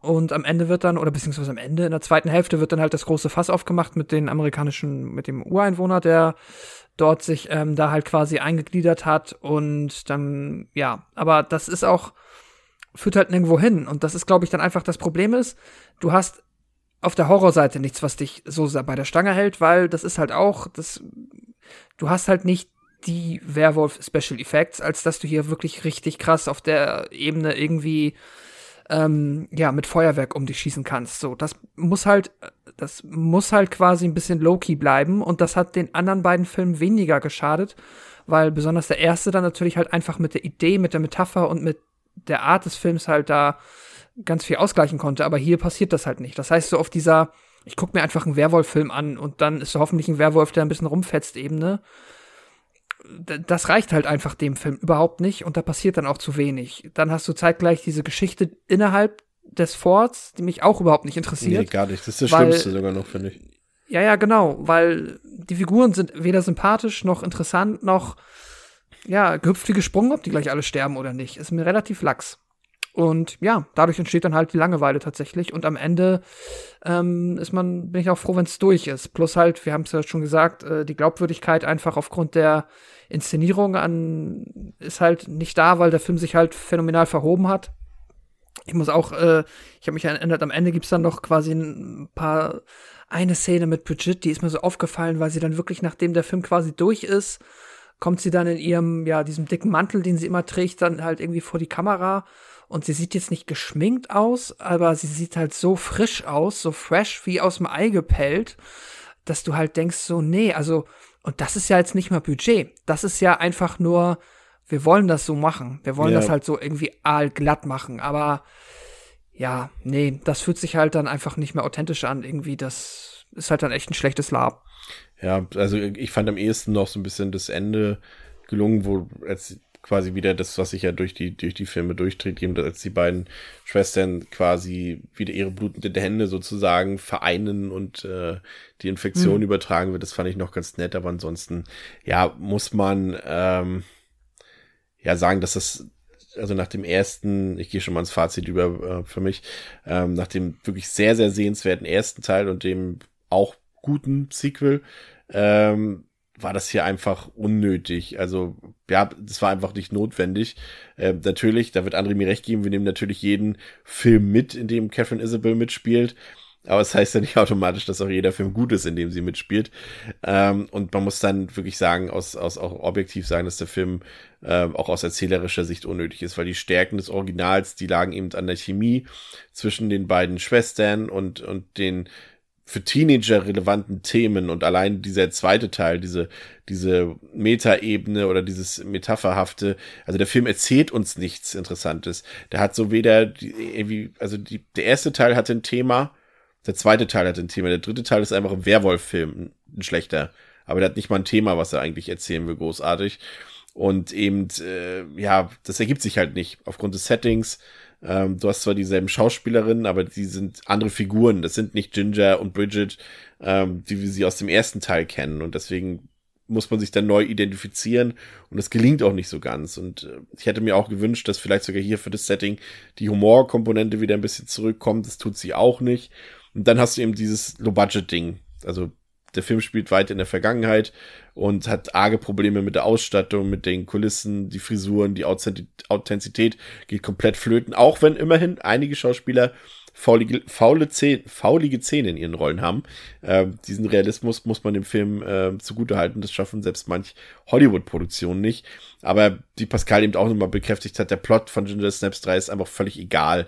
Die Nebenfiguren sind alle egal. Das hat alles so ein bisschen so ja, so extrem TV-Charakter. Ähm, und er ist dann so, so ein bisschen in der zweiten Hälfte hast du ein paar Horrorelemente, auch ein bisschen Blut. Und dann ist der Film manchmal auch ganz gut ausgeleuchtet, hat mal hier einen atmosphärischen Moment, hier auch mal durchaus wieder, die Effekte sind okay, die sind brauchbar wieder, wie schon im zweiten Teil. Ähm, und du hast eben die Szenen mit, mit äh, äh, Perkins und Isabel, die das minimal retten einfach, die den Film noch guckbar machen, aber eben, er bleibt uninteressant. Und da muss man eben die Frage stellen, ähm, wer jetzt auf die Idee kam, nach den ersten beiden Filmen das jetzt in so ein Period-Drama zu versetzen. Aber auf der anderen Stelle muss man auch sagen, wir haben Jason im Weltall gehabt, wir haben Leprechaun im Weltall gehabt. Also dann ist es jetzt, glaube ich, äh, ja, kann man das auch verzeihen, wenn man. Wo ist mein Ginger Snaps in Space, hä? Ginger Space. Äh, ja, also ich würde sagen, für Catherine Isabel Jünger, wie André, wie ich es bin, ist der Film noch gerade so sehenswert oder für absolute Hardcore Ginger Snaps Fans, aber alle anderen, es tut mir dann noch leid, Pascal, dass du dadurch musstest, alle anderen sollten passen, würde ich mal sagen. Ich gebe ganz, ganz positiv gestimmte und ich weiß jetzt auch gar nicht mehr, ob das, ob das vielleicht sogar dem gar nicht gerecht wird, aber ich gebe dem noch gerade so zwei Sterne. Wie sieht's bei dir aus, André? Ja, jetzt komme ich. ähm, also, wir haben eigentlich schon alles gesagt. Ich will es jetzt wirklich kurz halten der Film sieht aus wie ein Lab, er sieht aus wie im Garten gedreht. Nein, so schlimm nicht, aber es ist halt alles schon erkennbar schlecht, erkennbar ähm, unrealistisch, erkennbar nicht greifbar. Es sieht halt wirklich aus, ob man sich eben auf dem Feld trifft, da ein paar Holzstämme hinstellt und ähm, dann eben Mittelalter spielt. Das muss der Film sich auf jeden Fall gefallen lassen. Da haben sie einfach so völlig am, an der Glaubwürdigkeit vorbei geplant. Ähm, was der Film halt ja nun mal für mich dann trotzdem macht, ist, ich finde nämlich diesen Ansatz, man erzählt ein Prequel, an sich ist es unnötig. Also ich brauche den Film an sich nicht, aber er ist halt da. So. Ich finde aber, was der Film ganz spannend macht, ist dieses dann Mysterium aufmachen, dass mit dem Eintritt der beiden, ja, also man kennt die beiden ja jetzt nun mal an sich jetzt nicht, zumindest nicht aus dieser Timeline, sondern man kennt sie ja eigentlich nur eben durch die anderen beiden Filme und was dann da später dann draus wird.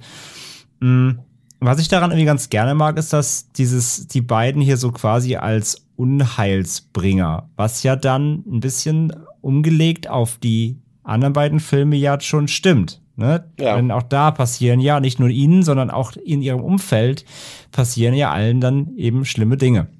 Und dieses Mysterium hier aufzumachen, dass quasi dieses Vor, dass eben eh sowieso irgendwie da am Rande des, des, des, äh, des Existenz der Existenzvernichtung schon steht durch diese Angriffe dieser Werwölfe, wo immer die herkommen, wird ja auch nicht erklärt hier, ist genau wie quasi in Teil 1, die sind einfach da, ähm, die sich eben da wehren müssen, die keine Vorräte haben, weil eben ja die Zufahrtswege oder beziehungsweise eben die Anlieferwege für, für Nachschub und Vorräte abgeschnitten werden durch die Angriffe der Bestien. Das heißt, die sind eh kurz davor, da ähm, äh, ja, spätestens am Hunger irgendwie zu, zu erliegen oder so. Oder eben durch die Angriffe an sich. Dass es aber eben befeuert wird durch diesen Eintritt eben von den beiden Schwestern und damit quasi die Abwärtsspirale für die, äh, für die Bewohner da dieser, dieser Siedlung oder wie soll man Siedlung nennen, dieses, äh, dieses Schubskreises da, äh, damit quasi äh, eingeleitet äh, ist. Denn ähm, ja, wie so ein Fluch eben nun mal äh, legen sich die beiden dann da über das vor und es geht alles drunter und drüber. Man bekriegt, die, die fangen an, sich gegenseitig zu bekämpfen und äh, ja, der Tod wird dann quasi nur beschleunigt. Und das finde ich irgendwie, irgendwie finde ich das ganz spannend. Und trotz aller Lapigkeit ah, gibt es schon, finde ich, Schauwerte. Du hast auch wieder ein paar nette Masken hier. Ähm, du hast ein paar nette blutige Effekte. Du hast ähm, auch die Werwolf, wir haben es schon gesagt, es sieht trotzdem noch besser. Also ich nehme jeden Werwolf in diesem Film lieber als einen aus, aus ähm, hier Paris. American Werewolf ist äh, mhm. wirklich trotzdem einfach nochmal, da hat man sich zumindest da Mühe gegeben, das mag ich ganz gern. Ähm, ich mag halt wieder diese, diese Zwistigkeit auch zwischen diesen ähm, verschiedenen ähm, Männern da. Die sind auch hier wieder fast alle wie der äh, Dude aus dem zweiten, halt wie Arschlöcher geschrieben natürlich.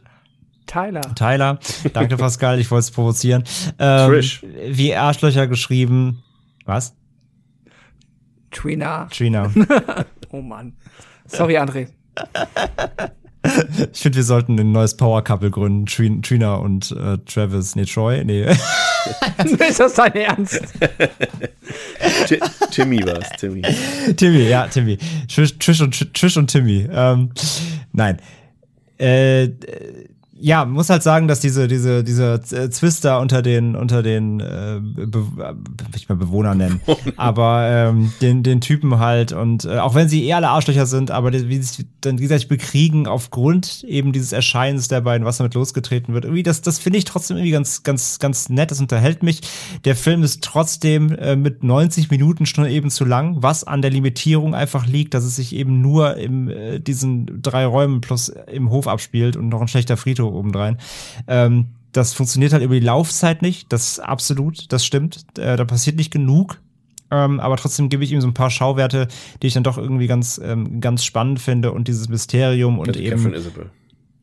Natürlich Catherine Isabel und äh, natürlich trotzdem auch wieder Emily Perkins, selbstverständlich. Die beiden, äh, auch hier quasi noch, eigentlich noch viel mehr als bei den anderen Teilen, müssten sie diesen Film komplett tragen, denn sonst hat er eben kaum was. Aber das funktioniert trotzdem wieder für mich, auch wenn sie nicht die gleichen Charaktere sind, auch wenn man sie vielleicht hier und da ein bisschen neu kennenlernen muss. Von den Grundwesenszügen sind sie ja nicht so verschieden. Und ja, auch mit dem Wandel dann wieder eben von Ginger, auch wenn das natürlich dann quasi eins zu eins im Grunde ja der erste Film ist, das muss man ja natürlich auch klar sagen, aber eben nicht mit derselben Emotionalität, mit der gleichen, ähm, mit, der, mit dem gleichen Impact einfach der beiden. Das funktioniert eben auch nicht so stark, einfach nicht so gut directed auch insgesamt. Äh, und das Drehbuch ist eh halt ein Witz so. Aber trotzdem, ich gebe dem Film gerade noch, gerade noch zweieinhalb. Ähm, bin aber trotzdem bei Chris, das könnt ihr euch trotzdem so mitnehmen. Da bin ich ganz ähm, bei dir. Es ist trotzdem was für Fans. Es ist trotzdem was wirklich für Komplettisten. Und ähm, alle anderen können da auch ruhig verzichten. Pascal. Punkt. Ja. Ähm, ja, ich habe eigentlich dem, was ich eben auch noch mal schon mal gesagt hatte, gar nicht mehr so viel hinzuzufügen. Ähm, ich kann halt jetzt einfach dadurch, dass das jetzt ja alles auch äh, für mich relativ frisch war, noch nicht so mit diesem äh, Fanblick drauf gucken. Deshalb war es halt auch noch mal eine Spur ernüchternder. Ich äh, stimme schon zu. Ich finde auch hier, also Catherine Isabel und Emily Perkins sind dann auch hier im Endeffekt, ja, alles das, was quasi ähm, für die Unterhaltung sorgt im Film. Das ist jetzt auf keinen Fall fürchterlich, auch wenn ich da auch Chris zustimme, im Vergleich dann trotzdem zu den anderen Filmen schon auf jeden Fall ähm, ja, schwächer, weil vermutlich auch einfach schwächer geschrieben. Ähm, ja, aber im Endeffekt äh, war das dann für mich halt leider trotzdem eine sehr belanglose Nummer. Ähm, nicht so schlecht, als dass es schon wieder gut wäre, auch nicht so schlecht, als dass ich jetzt da wirklich irgendwie empört gewesen wäre, aber halt einfach, ähm, ja, einfach nicht überzeugend verhoben und dann leider auch irgendwie auf keiner Ebene wirklich gut, als dass es mich unterhalten hätte und dann bin ich auch bei zwei Sternen. Ja, wunderbar. Dann haben wir das Thema auch abgehakt hier. Ähm, aber sicherlich nicht der letzte Werwolf-Film, den wir hier im Programm hatten. Äh, ich habe äh, tatsächlich mal auf den Plan für die äh, nächste Woche geguckt und äh, da gibt's mal wieder was ganz anderes. Man muss dazu sagen, ähm, es ist natürlich auch immer sehr modern hier bei uns, also bewegen uns ja viel in den 80ern, 90ern, 2000ern und die besten Hits von heute. ähm, aber wir gehen jetzt auch mal wieder in die, ähm, in die, ja, ja, doch tiefere Vergangenheit zurück, und zwar in die 60er Jahre und haben uns dann echten Klassiker rausgepickt, den ich tatsächlich auch noch nie gesehen habe. Umso gespannter bin ich. Und umso gespannter dürft ihr auch sein, wenn es in der nächsten Woche wieder heißt Devils and Demons mit Chris, Pascal und André. Wir hoffen, es hat euch gefallen. Bis zum nächsten Mal. Auf Wiederhören. Tschüss. Macht's gut. Tschüss.